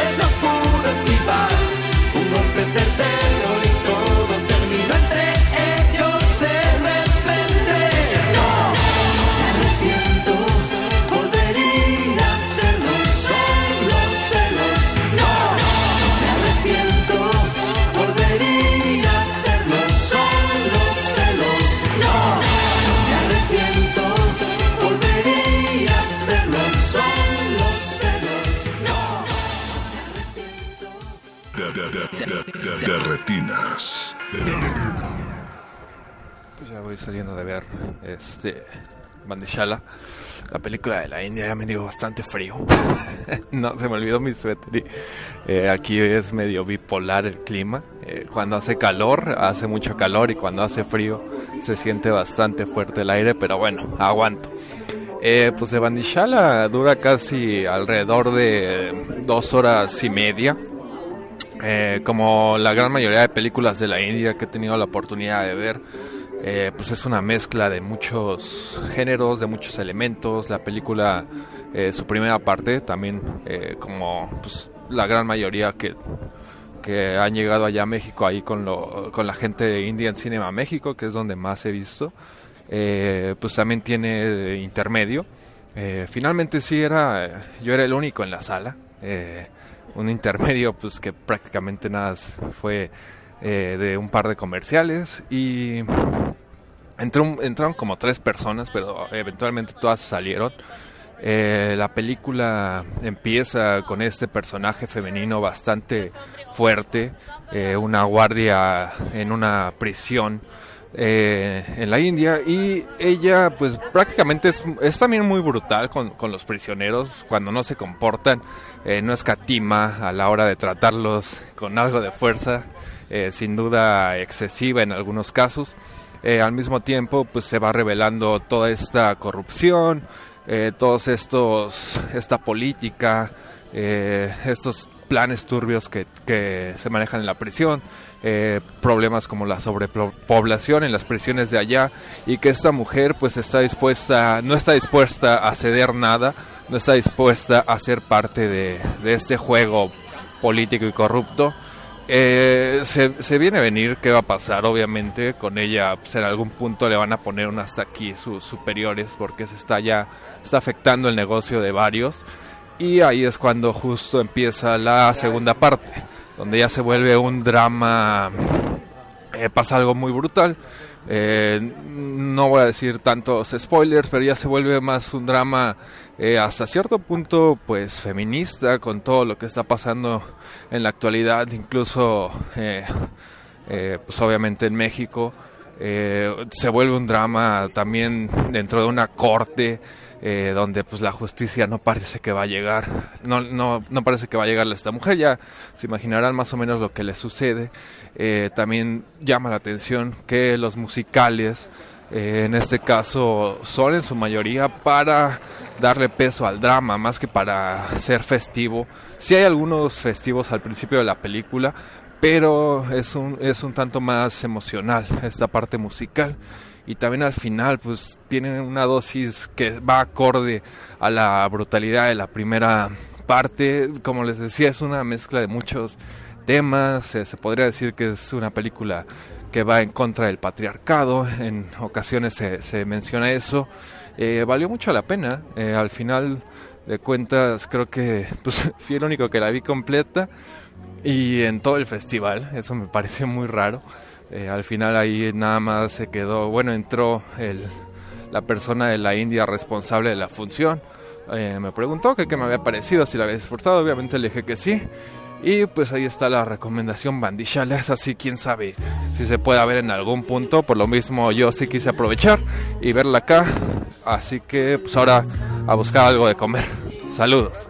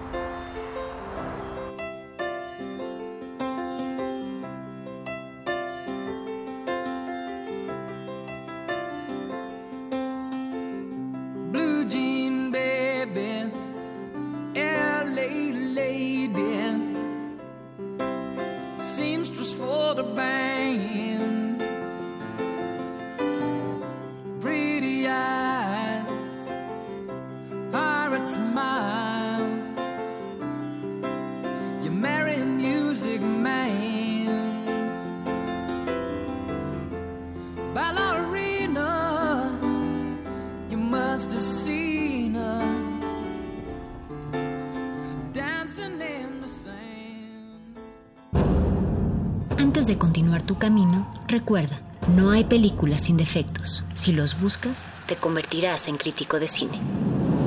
De, re- de retinas.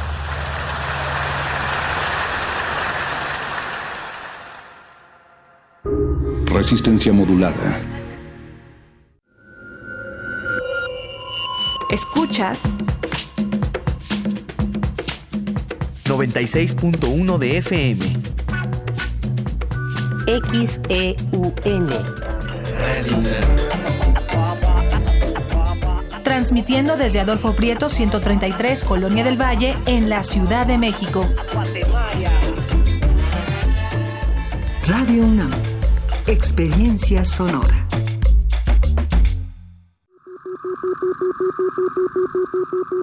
Imagen, luz, poder, movimiento, resistencia. Islas Resonantes. Pensar el mundo a través del sonido. Un programa de entrevistas y selecciones sonoras para analizar los saberes científicos, culturales y artísticos contemporáneos desde el fenómeno aural. Conduce Cintia García Leiva. Todos los martes a las 11 de la noche o sintoniza su retransmisión los sábados a las 7 de la tarde. 96.1 de FM. Radio UNAM. Experiencia sonora. El calor puede ser divertido y también fatal. Ten mucho cuidado con los autos. Nunca dejes a nadie dentro de un carro estacionado bajo el rayo de sol. Bebés, niños, adultos ni animales de compañía. Ni siquiera por unos minutos. Ni siquiera con la ventana abierta. Siempre revisa al bajar del auto para que evites una desgracia. El calor es vida. Siempre con precaución. Sistema Nacional de Protección Civil.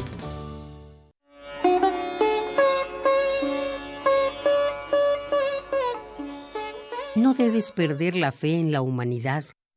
La humanidad es como un océano. Si unas pocas gotas del océano están sucias, el océano no se ensucia. Gandhi.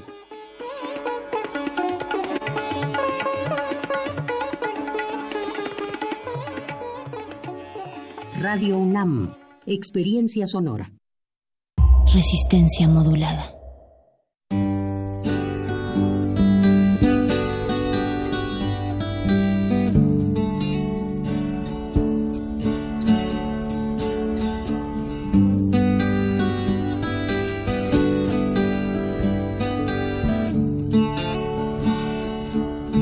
Are you leaving for the country? City brings you down. Leave the iron clown behind and feel the circus moving on. Are you leaving for the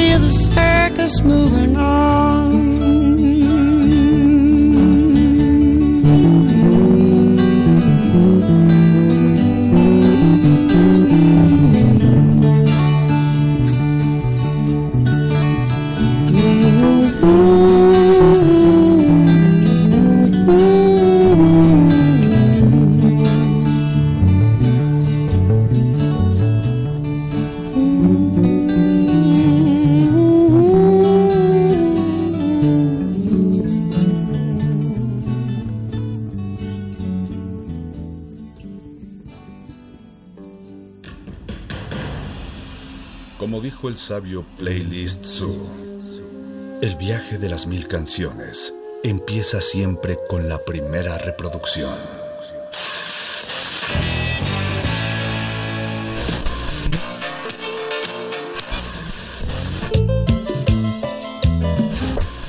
A continuación, un maestro te abrirá la puerta de su lista de reproducción. El resto va por tu cuenta. Play listo.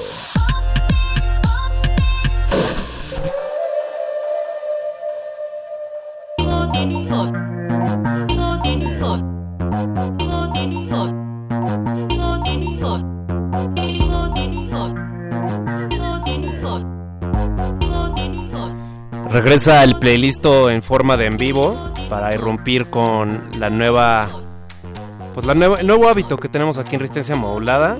Eh, yo soy Beto que si íbamos a estar curtiéndole a las ondas del perreo mundial que hoy nos acompañan representantes de este proyecto. Entonces empecemos directo de la derecha. Daniel, preséntate para que sepan que esto es en vivo. Ey, ey, ey, aquí Daniel, AKJ Mucha Onda, ¿cómo están? Representando al perreo millennial. Y también tenemos aquí enfrente a Pat. Pat, por favor, preséntate y dinos también, tal vez digan su rol. Me faltó decir cuál es su rol. Tú también dinos cuál es tu rol dentro de Pirreo Pues, eh, bueno, yo soy Pat Castellanos. ¿Tenemos un rol? Pues no, realmente entre los dos. Esa sería la pregunta, ¿tenemos un rol? No, entre los dos hacemos, todo. la verdad. O sea, sí, todo, booking, producción, eh, CEOs, no sé.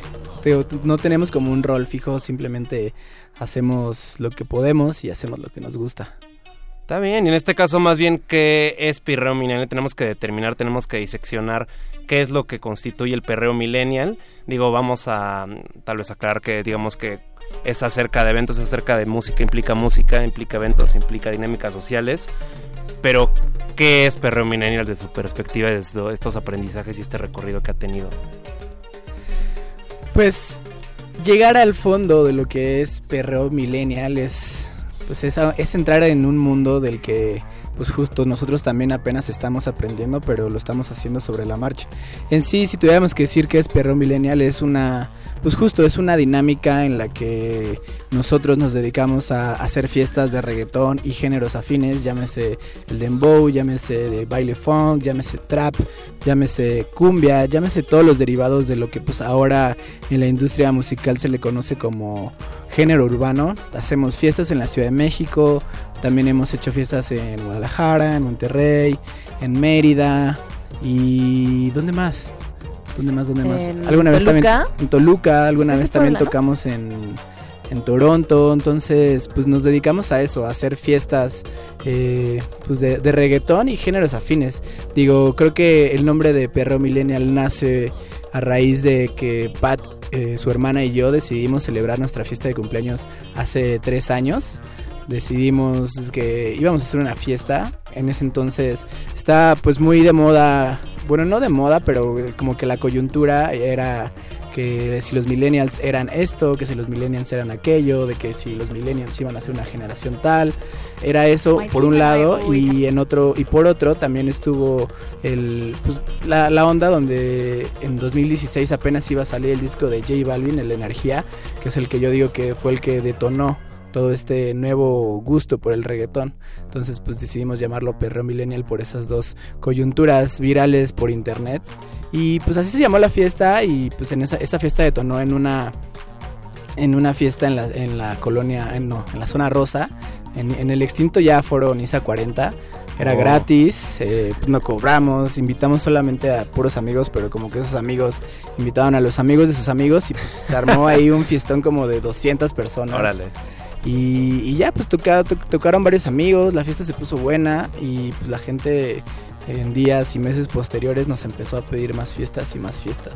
Sí, o sea, cabe mencionar que jamás fue nuestra intención que se hiciera una fiesta o una productora y que mutara a programa de radio. O sea, fue un bonito accidente, digamos. Sí, fue, sí. De hecho, Accidentes realmente creo que como que todo lo que ha pasado en Perreo Millennial ha sido, o sea, nada ha sido tan planeado. Pero pues como es real, o sea, como nos gusta tanto hacerlo, creo que eso nos está llevando a, pues a lo que somos ahorita. También, también me gusta que también ahí hay un factor importante la digitalidad, ¿no? Como, o sea, creo que tal vez en este caso, no sé si es parte también del juego del, del nombre que tienen, pero me imagino que tal vez en esta misma historia que relatan, digamos como de coincidencias y de que a partir de nada más una reunión muy casual, muy orgánica, también a partir de eso como que hay un lenguaje tanto en los lanzamientos como también digamos como tal vez en la amplia gama que tienen estos géneros urbanos por alguna manera catalogarlos.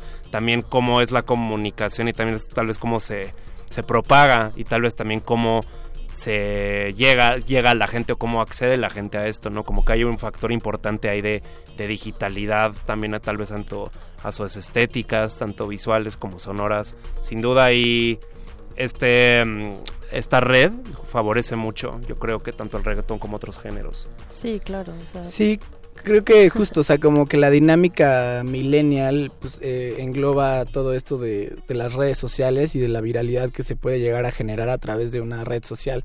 O sea, que nosotros pues lo, lo que más ocupamos es Facebook e Instagram, o sea, desde ahí, desde ese desde esos dos canales es donde llegamos a a toda esta gente y que a lo largo de dos años, que es la historia que tiene Perro Millennial hasta el momento, o sea, creo que hemos logrado conectar con una comunidad que, que busca eso, o sea, que busca lo que el reggaetón te da, ¿no? Que, te, que, te, que busca sentirse libre, que gusta poder bailar, que, que gusta de, de salir en la noche y sentirse seguros en un espacio donde nadie los va a criticar por la manera en que se visten, por la manera en que bailan o o simplemente por la sexualidad que ellos prefieren. Eso creo que es un factor importante de la comunidad que hemos creado, pues sí, gracias a las, a las redes sociales y pues también, o sea que es un poco 50-50, ¿no? Porque de nada te sirve pues tener una gran comunidad en, la red si a la hora de que haces una convocatoria pues no van tres personas, ¿no? O sea, creo que es 50-50 y, y pues lo creo que en estos dos años lo hemos logrado poco a poco.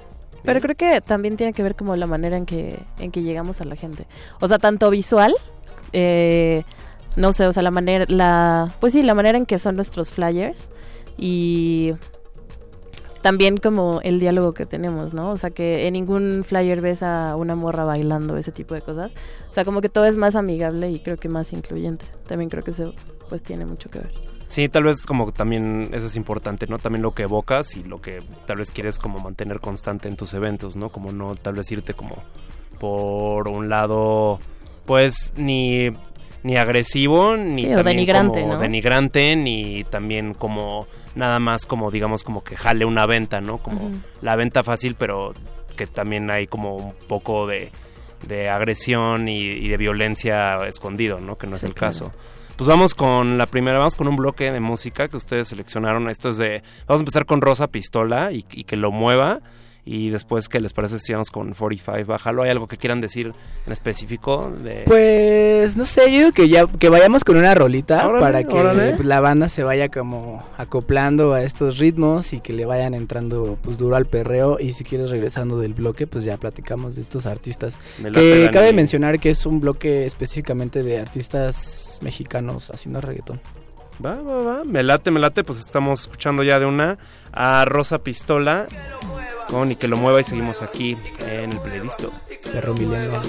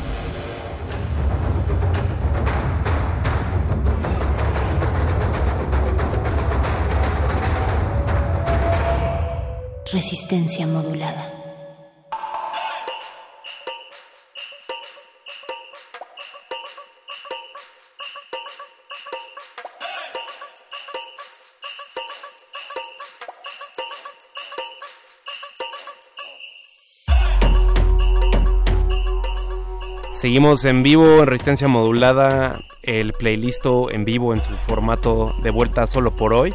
Y aquí andamos con representantes del Perreo Millennial. Acabamos de escuchar una canción de 45 que francamente no sé quién es, pero tal vez nos pueden ilustrar más de este bloque de reggaetón mexicano, Colombia, mundos aparte, unidos. Sí, justo. eh, lo que acabamos de escuchar es de los 45, antes conocidos como Raprimal Boys. Y esta canción, pues es ya como con su nueva faceta, producidos por Lao, del sello Nafi. Que ellos, pues justo recientemente se acaban de incorporar a las filas de este, pues, de este label ya bastante pesado de la Ciudad de México y pues del mundo, porque a nivel internacional están bastante bien este, parados y pues tienen ya su, su reconocimiento ahí. Y ellos pues son, es un, es un dúo de, de rappers, bueno, que empezaban haciendo más como rapcito y luego eh, se fueron pasando más como al trap y ahora están haciendo cosas pues ya más de en una onda nafi que, que pues tampoco pues que está difícil ponerle un género porque no es trap, pero tampoco es electrónico, sino es como algo ya más oscuro de estas ondas que pues, les gusta hacer a ese a ese sello.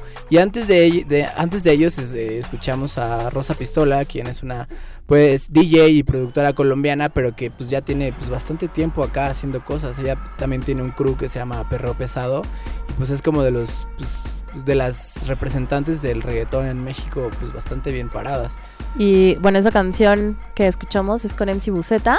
Él es brasileño que se fue a vivir a España y él fue el headliner de Suda, que es un festival que también hacemos junto con otros productores. Y fue, el, fue en octubre del año pasado, ese festival.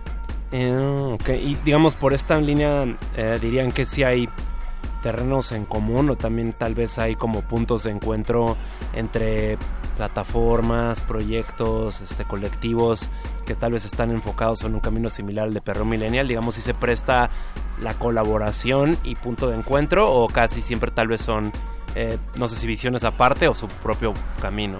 Pues no, o sea, es que hay de todo. O sea, por ejemplo, Suda, que es un festival que hacemos regularmente en octubre, este ese fue como la, la unión de varios colectivos que también hacían fiestas, que es Cyber Witches de Guadalajara, Derretida que es Uchi de aquí de, de México, 01800 que de Torreón y ¿quién más está?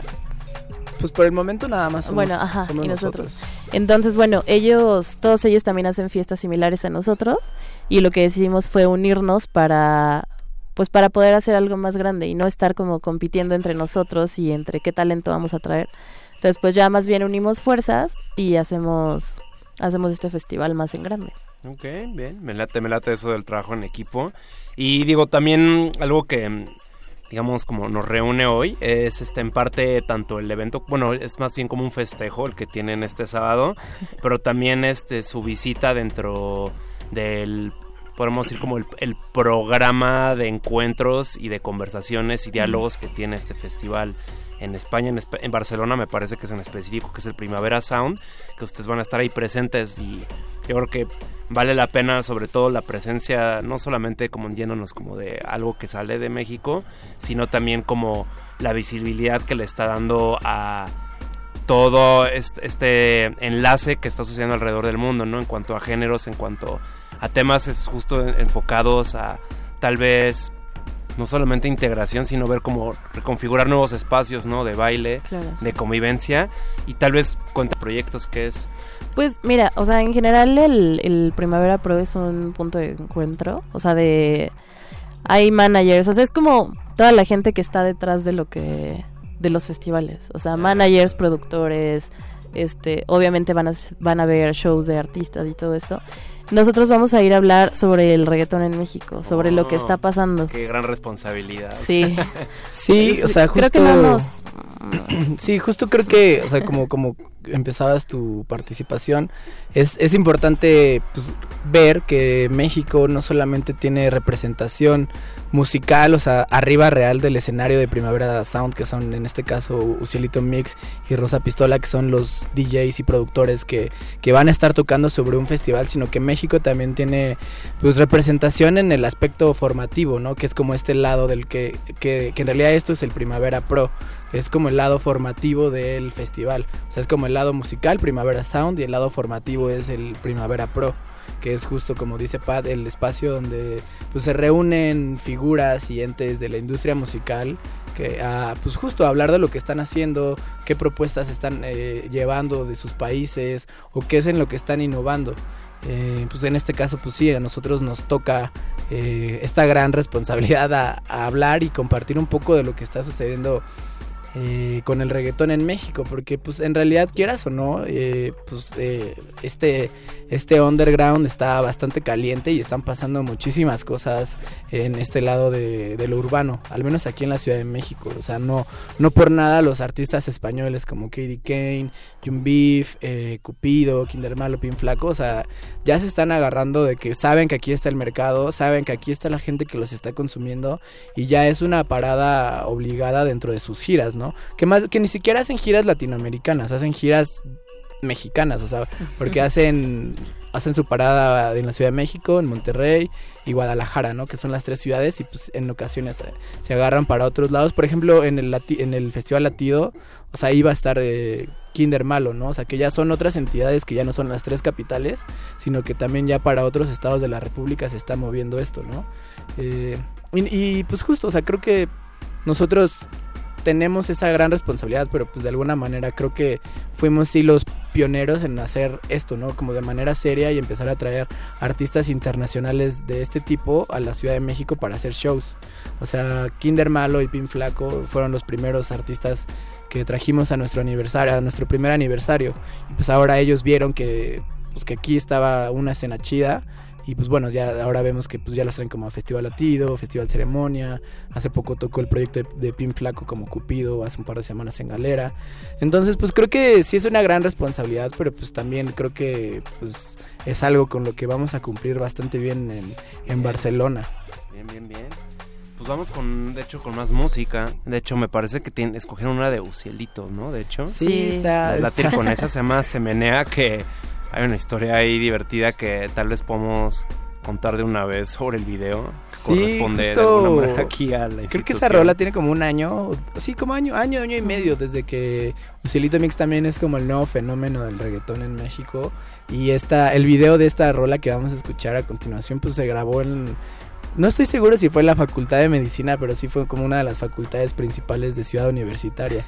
Entonces, pues vean el video y está bastante, pues a mí sí me hubiera gustado estar en esa clase. la verdad. Pues ya a quien esté Con escuchando. el, con el profe Ucielito Mix y el, el prefecto chino, el gorila, ¿no? Que es el que canta. Esperemos que alguien de la audiencia sea alumno, alumna, egresado o tenga alguna relación con una invitamos a que vean el video para ver si descubren en qué facultades y que nos digan arroba R modulada, vámonos con Semenea de Ucielito Mix y seguimos aquí con Patti Dani de Perreo Millennial Venga. Resistencia modulada.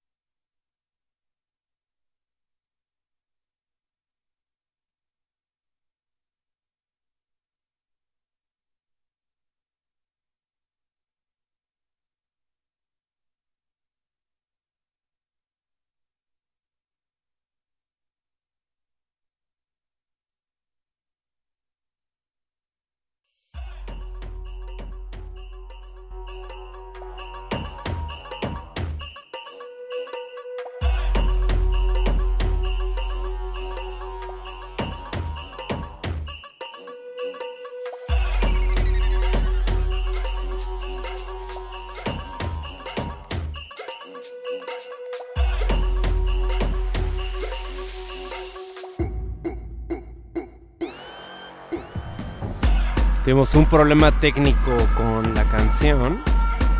Pero vamos a ver si en lo que lo resolvemos tal vez estaría bueno. Este, se puso se puso demasiado hot aquí el ambiente ¿no? con el perreo. En lo que lo resolvemos tal vez cuéntenos rápido el rango de edad de sus audiencias o su público en los eventos. Pues es, es bastante amplio, o sea, creo que de creo que de millennial solamente tiene el nombre, o sea, porque pues van morritos pues de, desde 18, pero pues también va pandilla que vaya pegándole a los 30 o más, creo que esos son más amigos de Pat. Ah, no, no es No, eres, eres bastante joven, casi como yo. Sí. no. Todo pues bien, sí, todo como bien. de... Pero más grandes no van y más chicos tampoco. O sea, o sí sea, se, se queda en un rango. sí, sí, sí, sí tiene un rango como que... Sí, pero... O sea, no tenemos Pues tanto lo- problema con las IFES, con los Sí, INES. Lo, lo- suficiente como para que se vayan a divertir en una noche de perreo. Que por cierto, igual está, está bien eh, aprovechar el espacio, como, como decías. eh, esta entrevista pues es para hablar un poco de lo que vamos a hacer en, en Primavera Sound y este sábado también tenemos una fiesta para pues justo celebrar pues este que para nosotros sí es un logro, o sea sí es un logro estar en, en ese festival, en uno de los más grandes de, pues, del mundo y que además también tienen ya una infraestructura pues bastante marcada. La fiesta es este sábado en un lugar que se llama Sholo Bar, eh, en la en la ¿qué, qué dirección es? Monterrey, Monterrey. 200 calle de 16. Monterrey 216 en la colonia Roma.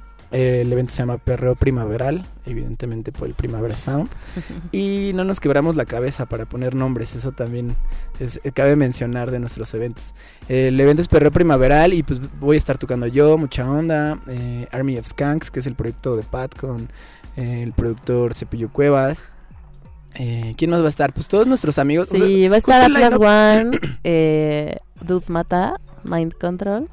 Eh, Pues el line-up es una, es una selección que, que es de varios DJs y productores que han estado pues en nuestros eventos y en nuestros line-ups desde, pues, desde los primeros años. O sea, so- es pues, justo, es Mind Control, eh, Dude Mata, Atlas One, eh, Alta Magia, Los de la Los de la Playa.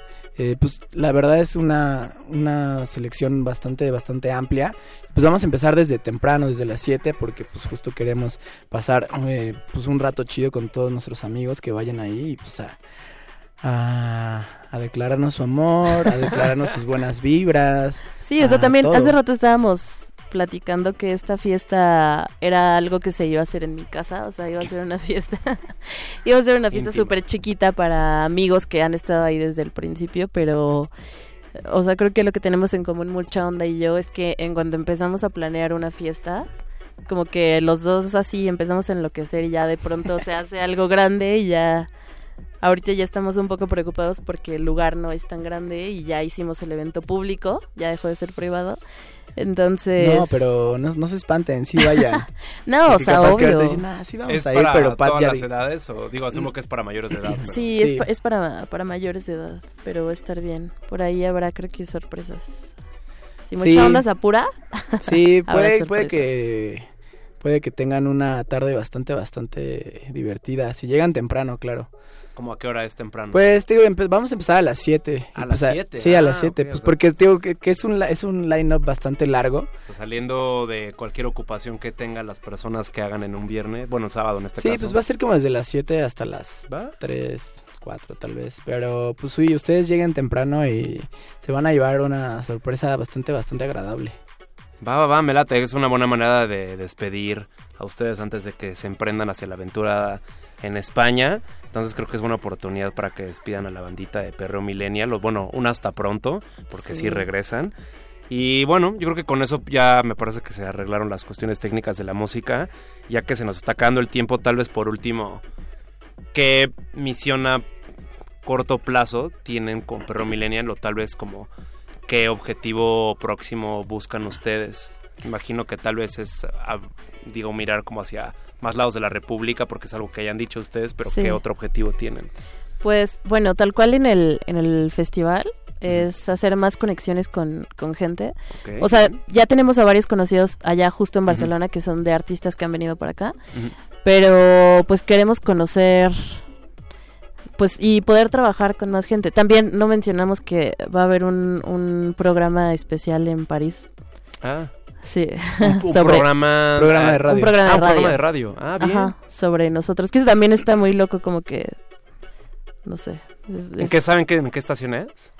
Eh, ah, Bueno, te agarré en curva. Pero bueno, va a haber un programa de radio en París que, Ajá. que bien. ¿Y ¿Los entrevistaron en español? ¿Va a ser como ustedes van a estar en Pues en justo, o sea, hace poco conectamos con un, pues es, la historia es un poco peculiar, es un DJ eh, que, argentino, pero que ya vive entre París y Bruselas. Ok. Y él hace, él se dedica a hacer fiestas allá, ya tiene su, su colectivo que se llama Muévelo. Ajá. Y pues él también le gusta como mucho el, el progra- los programas, o sea, como que el radio en general le gusta hacer radio y pues está conectando, está conectado con varias estaciones allá.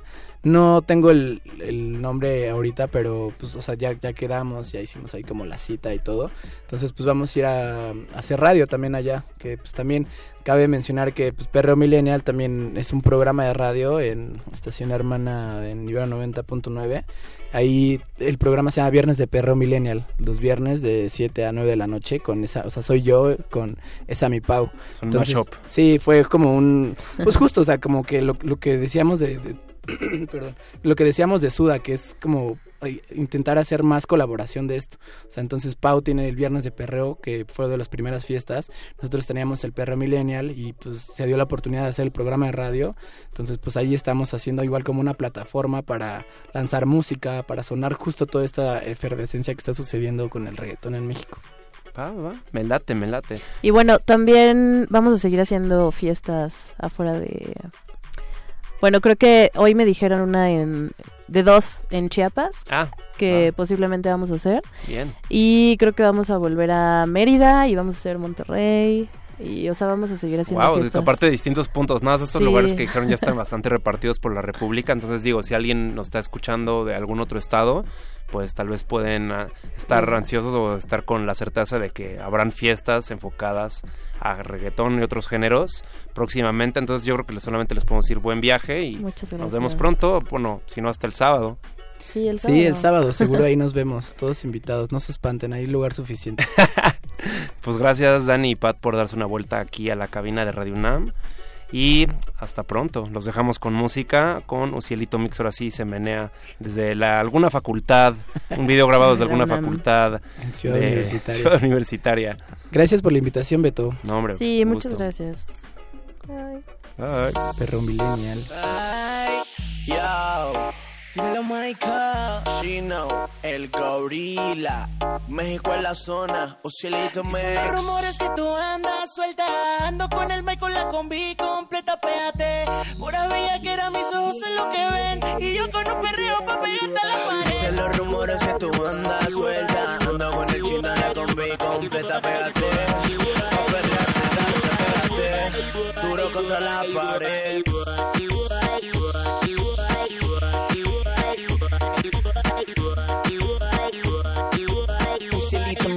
Mix, mátalos papi. Ea,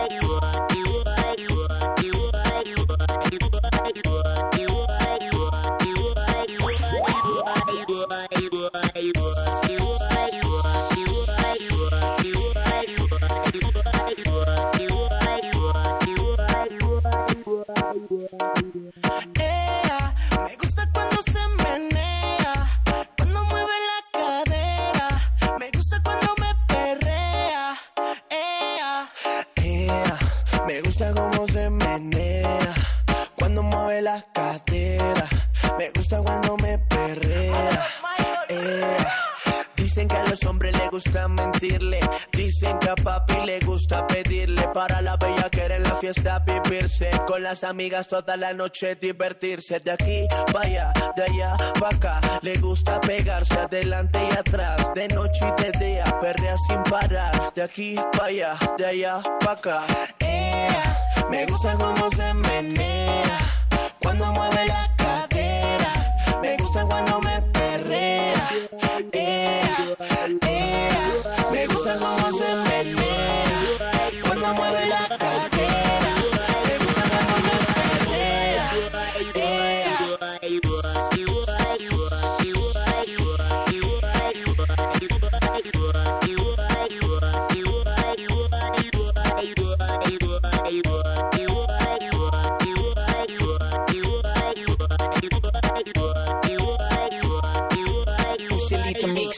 mátalos papi.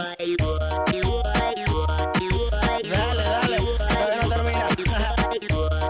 Ucielito, bájame el ritmo. Mami, se ve que eres bellaca, uh, bellaquísima. Le tiro el perreo y se me pone perrísima. Un flow de nena mala con el que se ve chulísima. Me dice que no es puta, que es putísima. Beba de comerciales y de sponsor. Mi comadre Luna Bella le llamo, pero para una no por.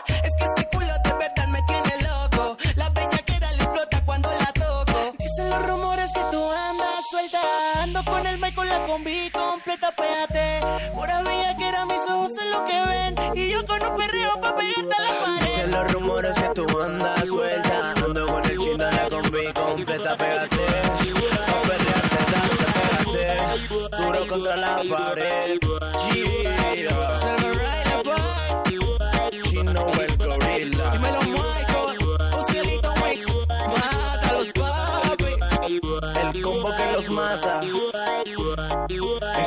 Que a las baby les encanta. México en la zona. Rao.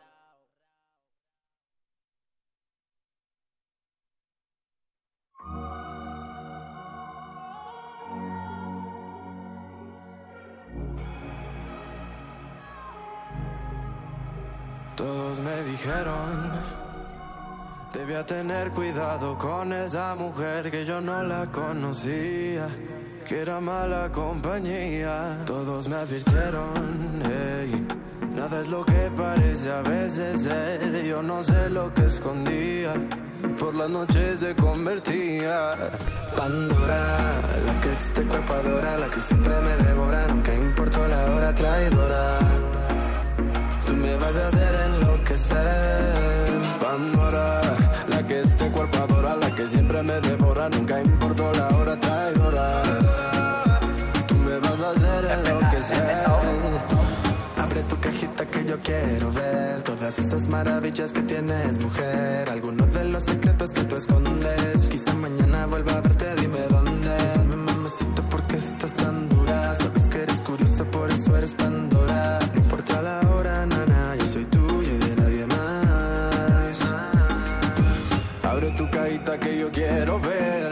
esa maldad que tienes, mujer. Alguno de los secretos que tú escondes. Quizá mañana vuelva a verte, dime dónde. Dice que lo que dices no importa y yo sé que ahora mi vida más corta es un peligro. Quemarme nunca se sintió tan bien. Pandora, la que es este cuerpo adora, la que siempre me devora, nunca importó la hora traidora. Tú me vas a hacer enloquecer. Pandora que este cuerpo adora, la que siempre me devora, nunca importó la hora traidora. Tú me vas a hacer enloquecer. Pandora, creo que llegó la hora de decirnos uno al otro lo que uno del otro adora. Que tu cuerpo me enamora, todo de ti me descontrola. Y aunque seas abusadora, yo sé que muy en el fondo quieres, uh, aguanta, eso te encanta. Y aunque no te la sepas, mi canción todos la cantan, la, la, la cantan, sí, sí, la cantan. Así que no Abre tu cajita que yo quiero ver todas esas maravillas que tienes, mujer. Algunos de los secretos que tú escondes. Quizá mañana vuelva a verte, dime dónde. Abre tu cajita que yo quiero ver toda esa maldad que tienes, mujer. Algunos de los secretos que tú escondes. Quizá mañana vuelva a verte, dime dónde. Pandora, la que este cuerpo adora, la que siempre me devora, nunca importó la hora traidora.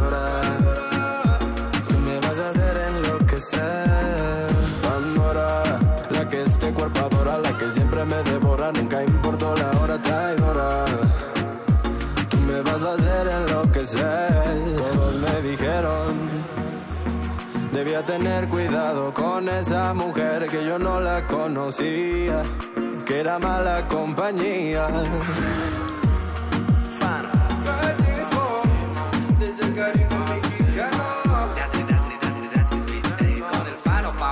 Dímelo, das, das.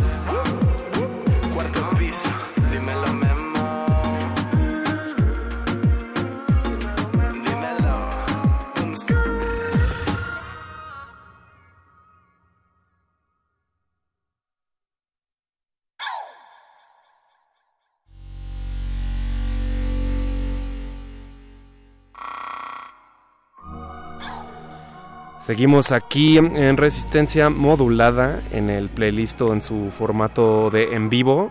No sé si han estado escuchando la nueva parrilla, la nueva programación de resistencia, pero estamos intentando acompañar esta última hora con una selección musical de tanto novedades, clásicos, o tal nada más ideas de nuestro equipo.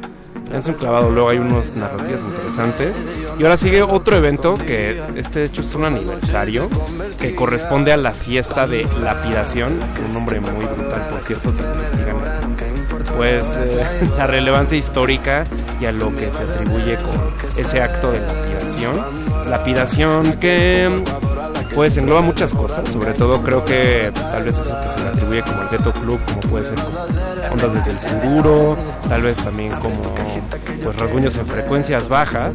Y esto va a ser también este sábado en Terminal, eso va a ser en Terminal, un año de lapidación, que es esta fiesta que de cajón dirige Camila Muriedas, mejor conocida como Faedra, quien también le curte la radio, también ahí estaba como programa que está en Radio Nopal.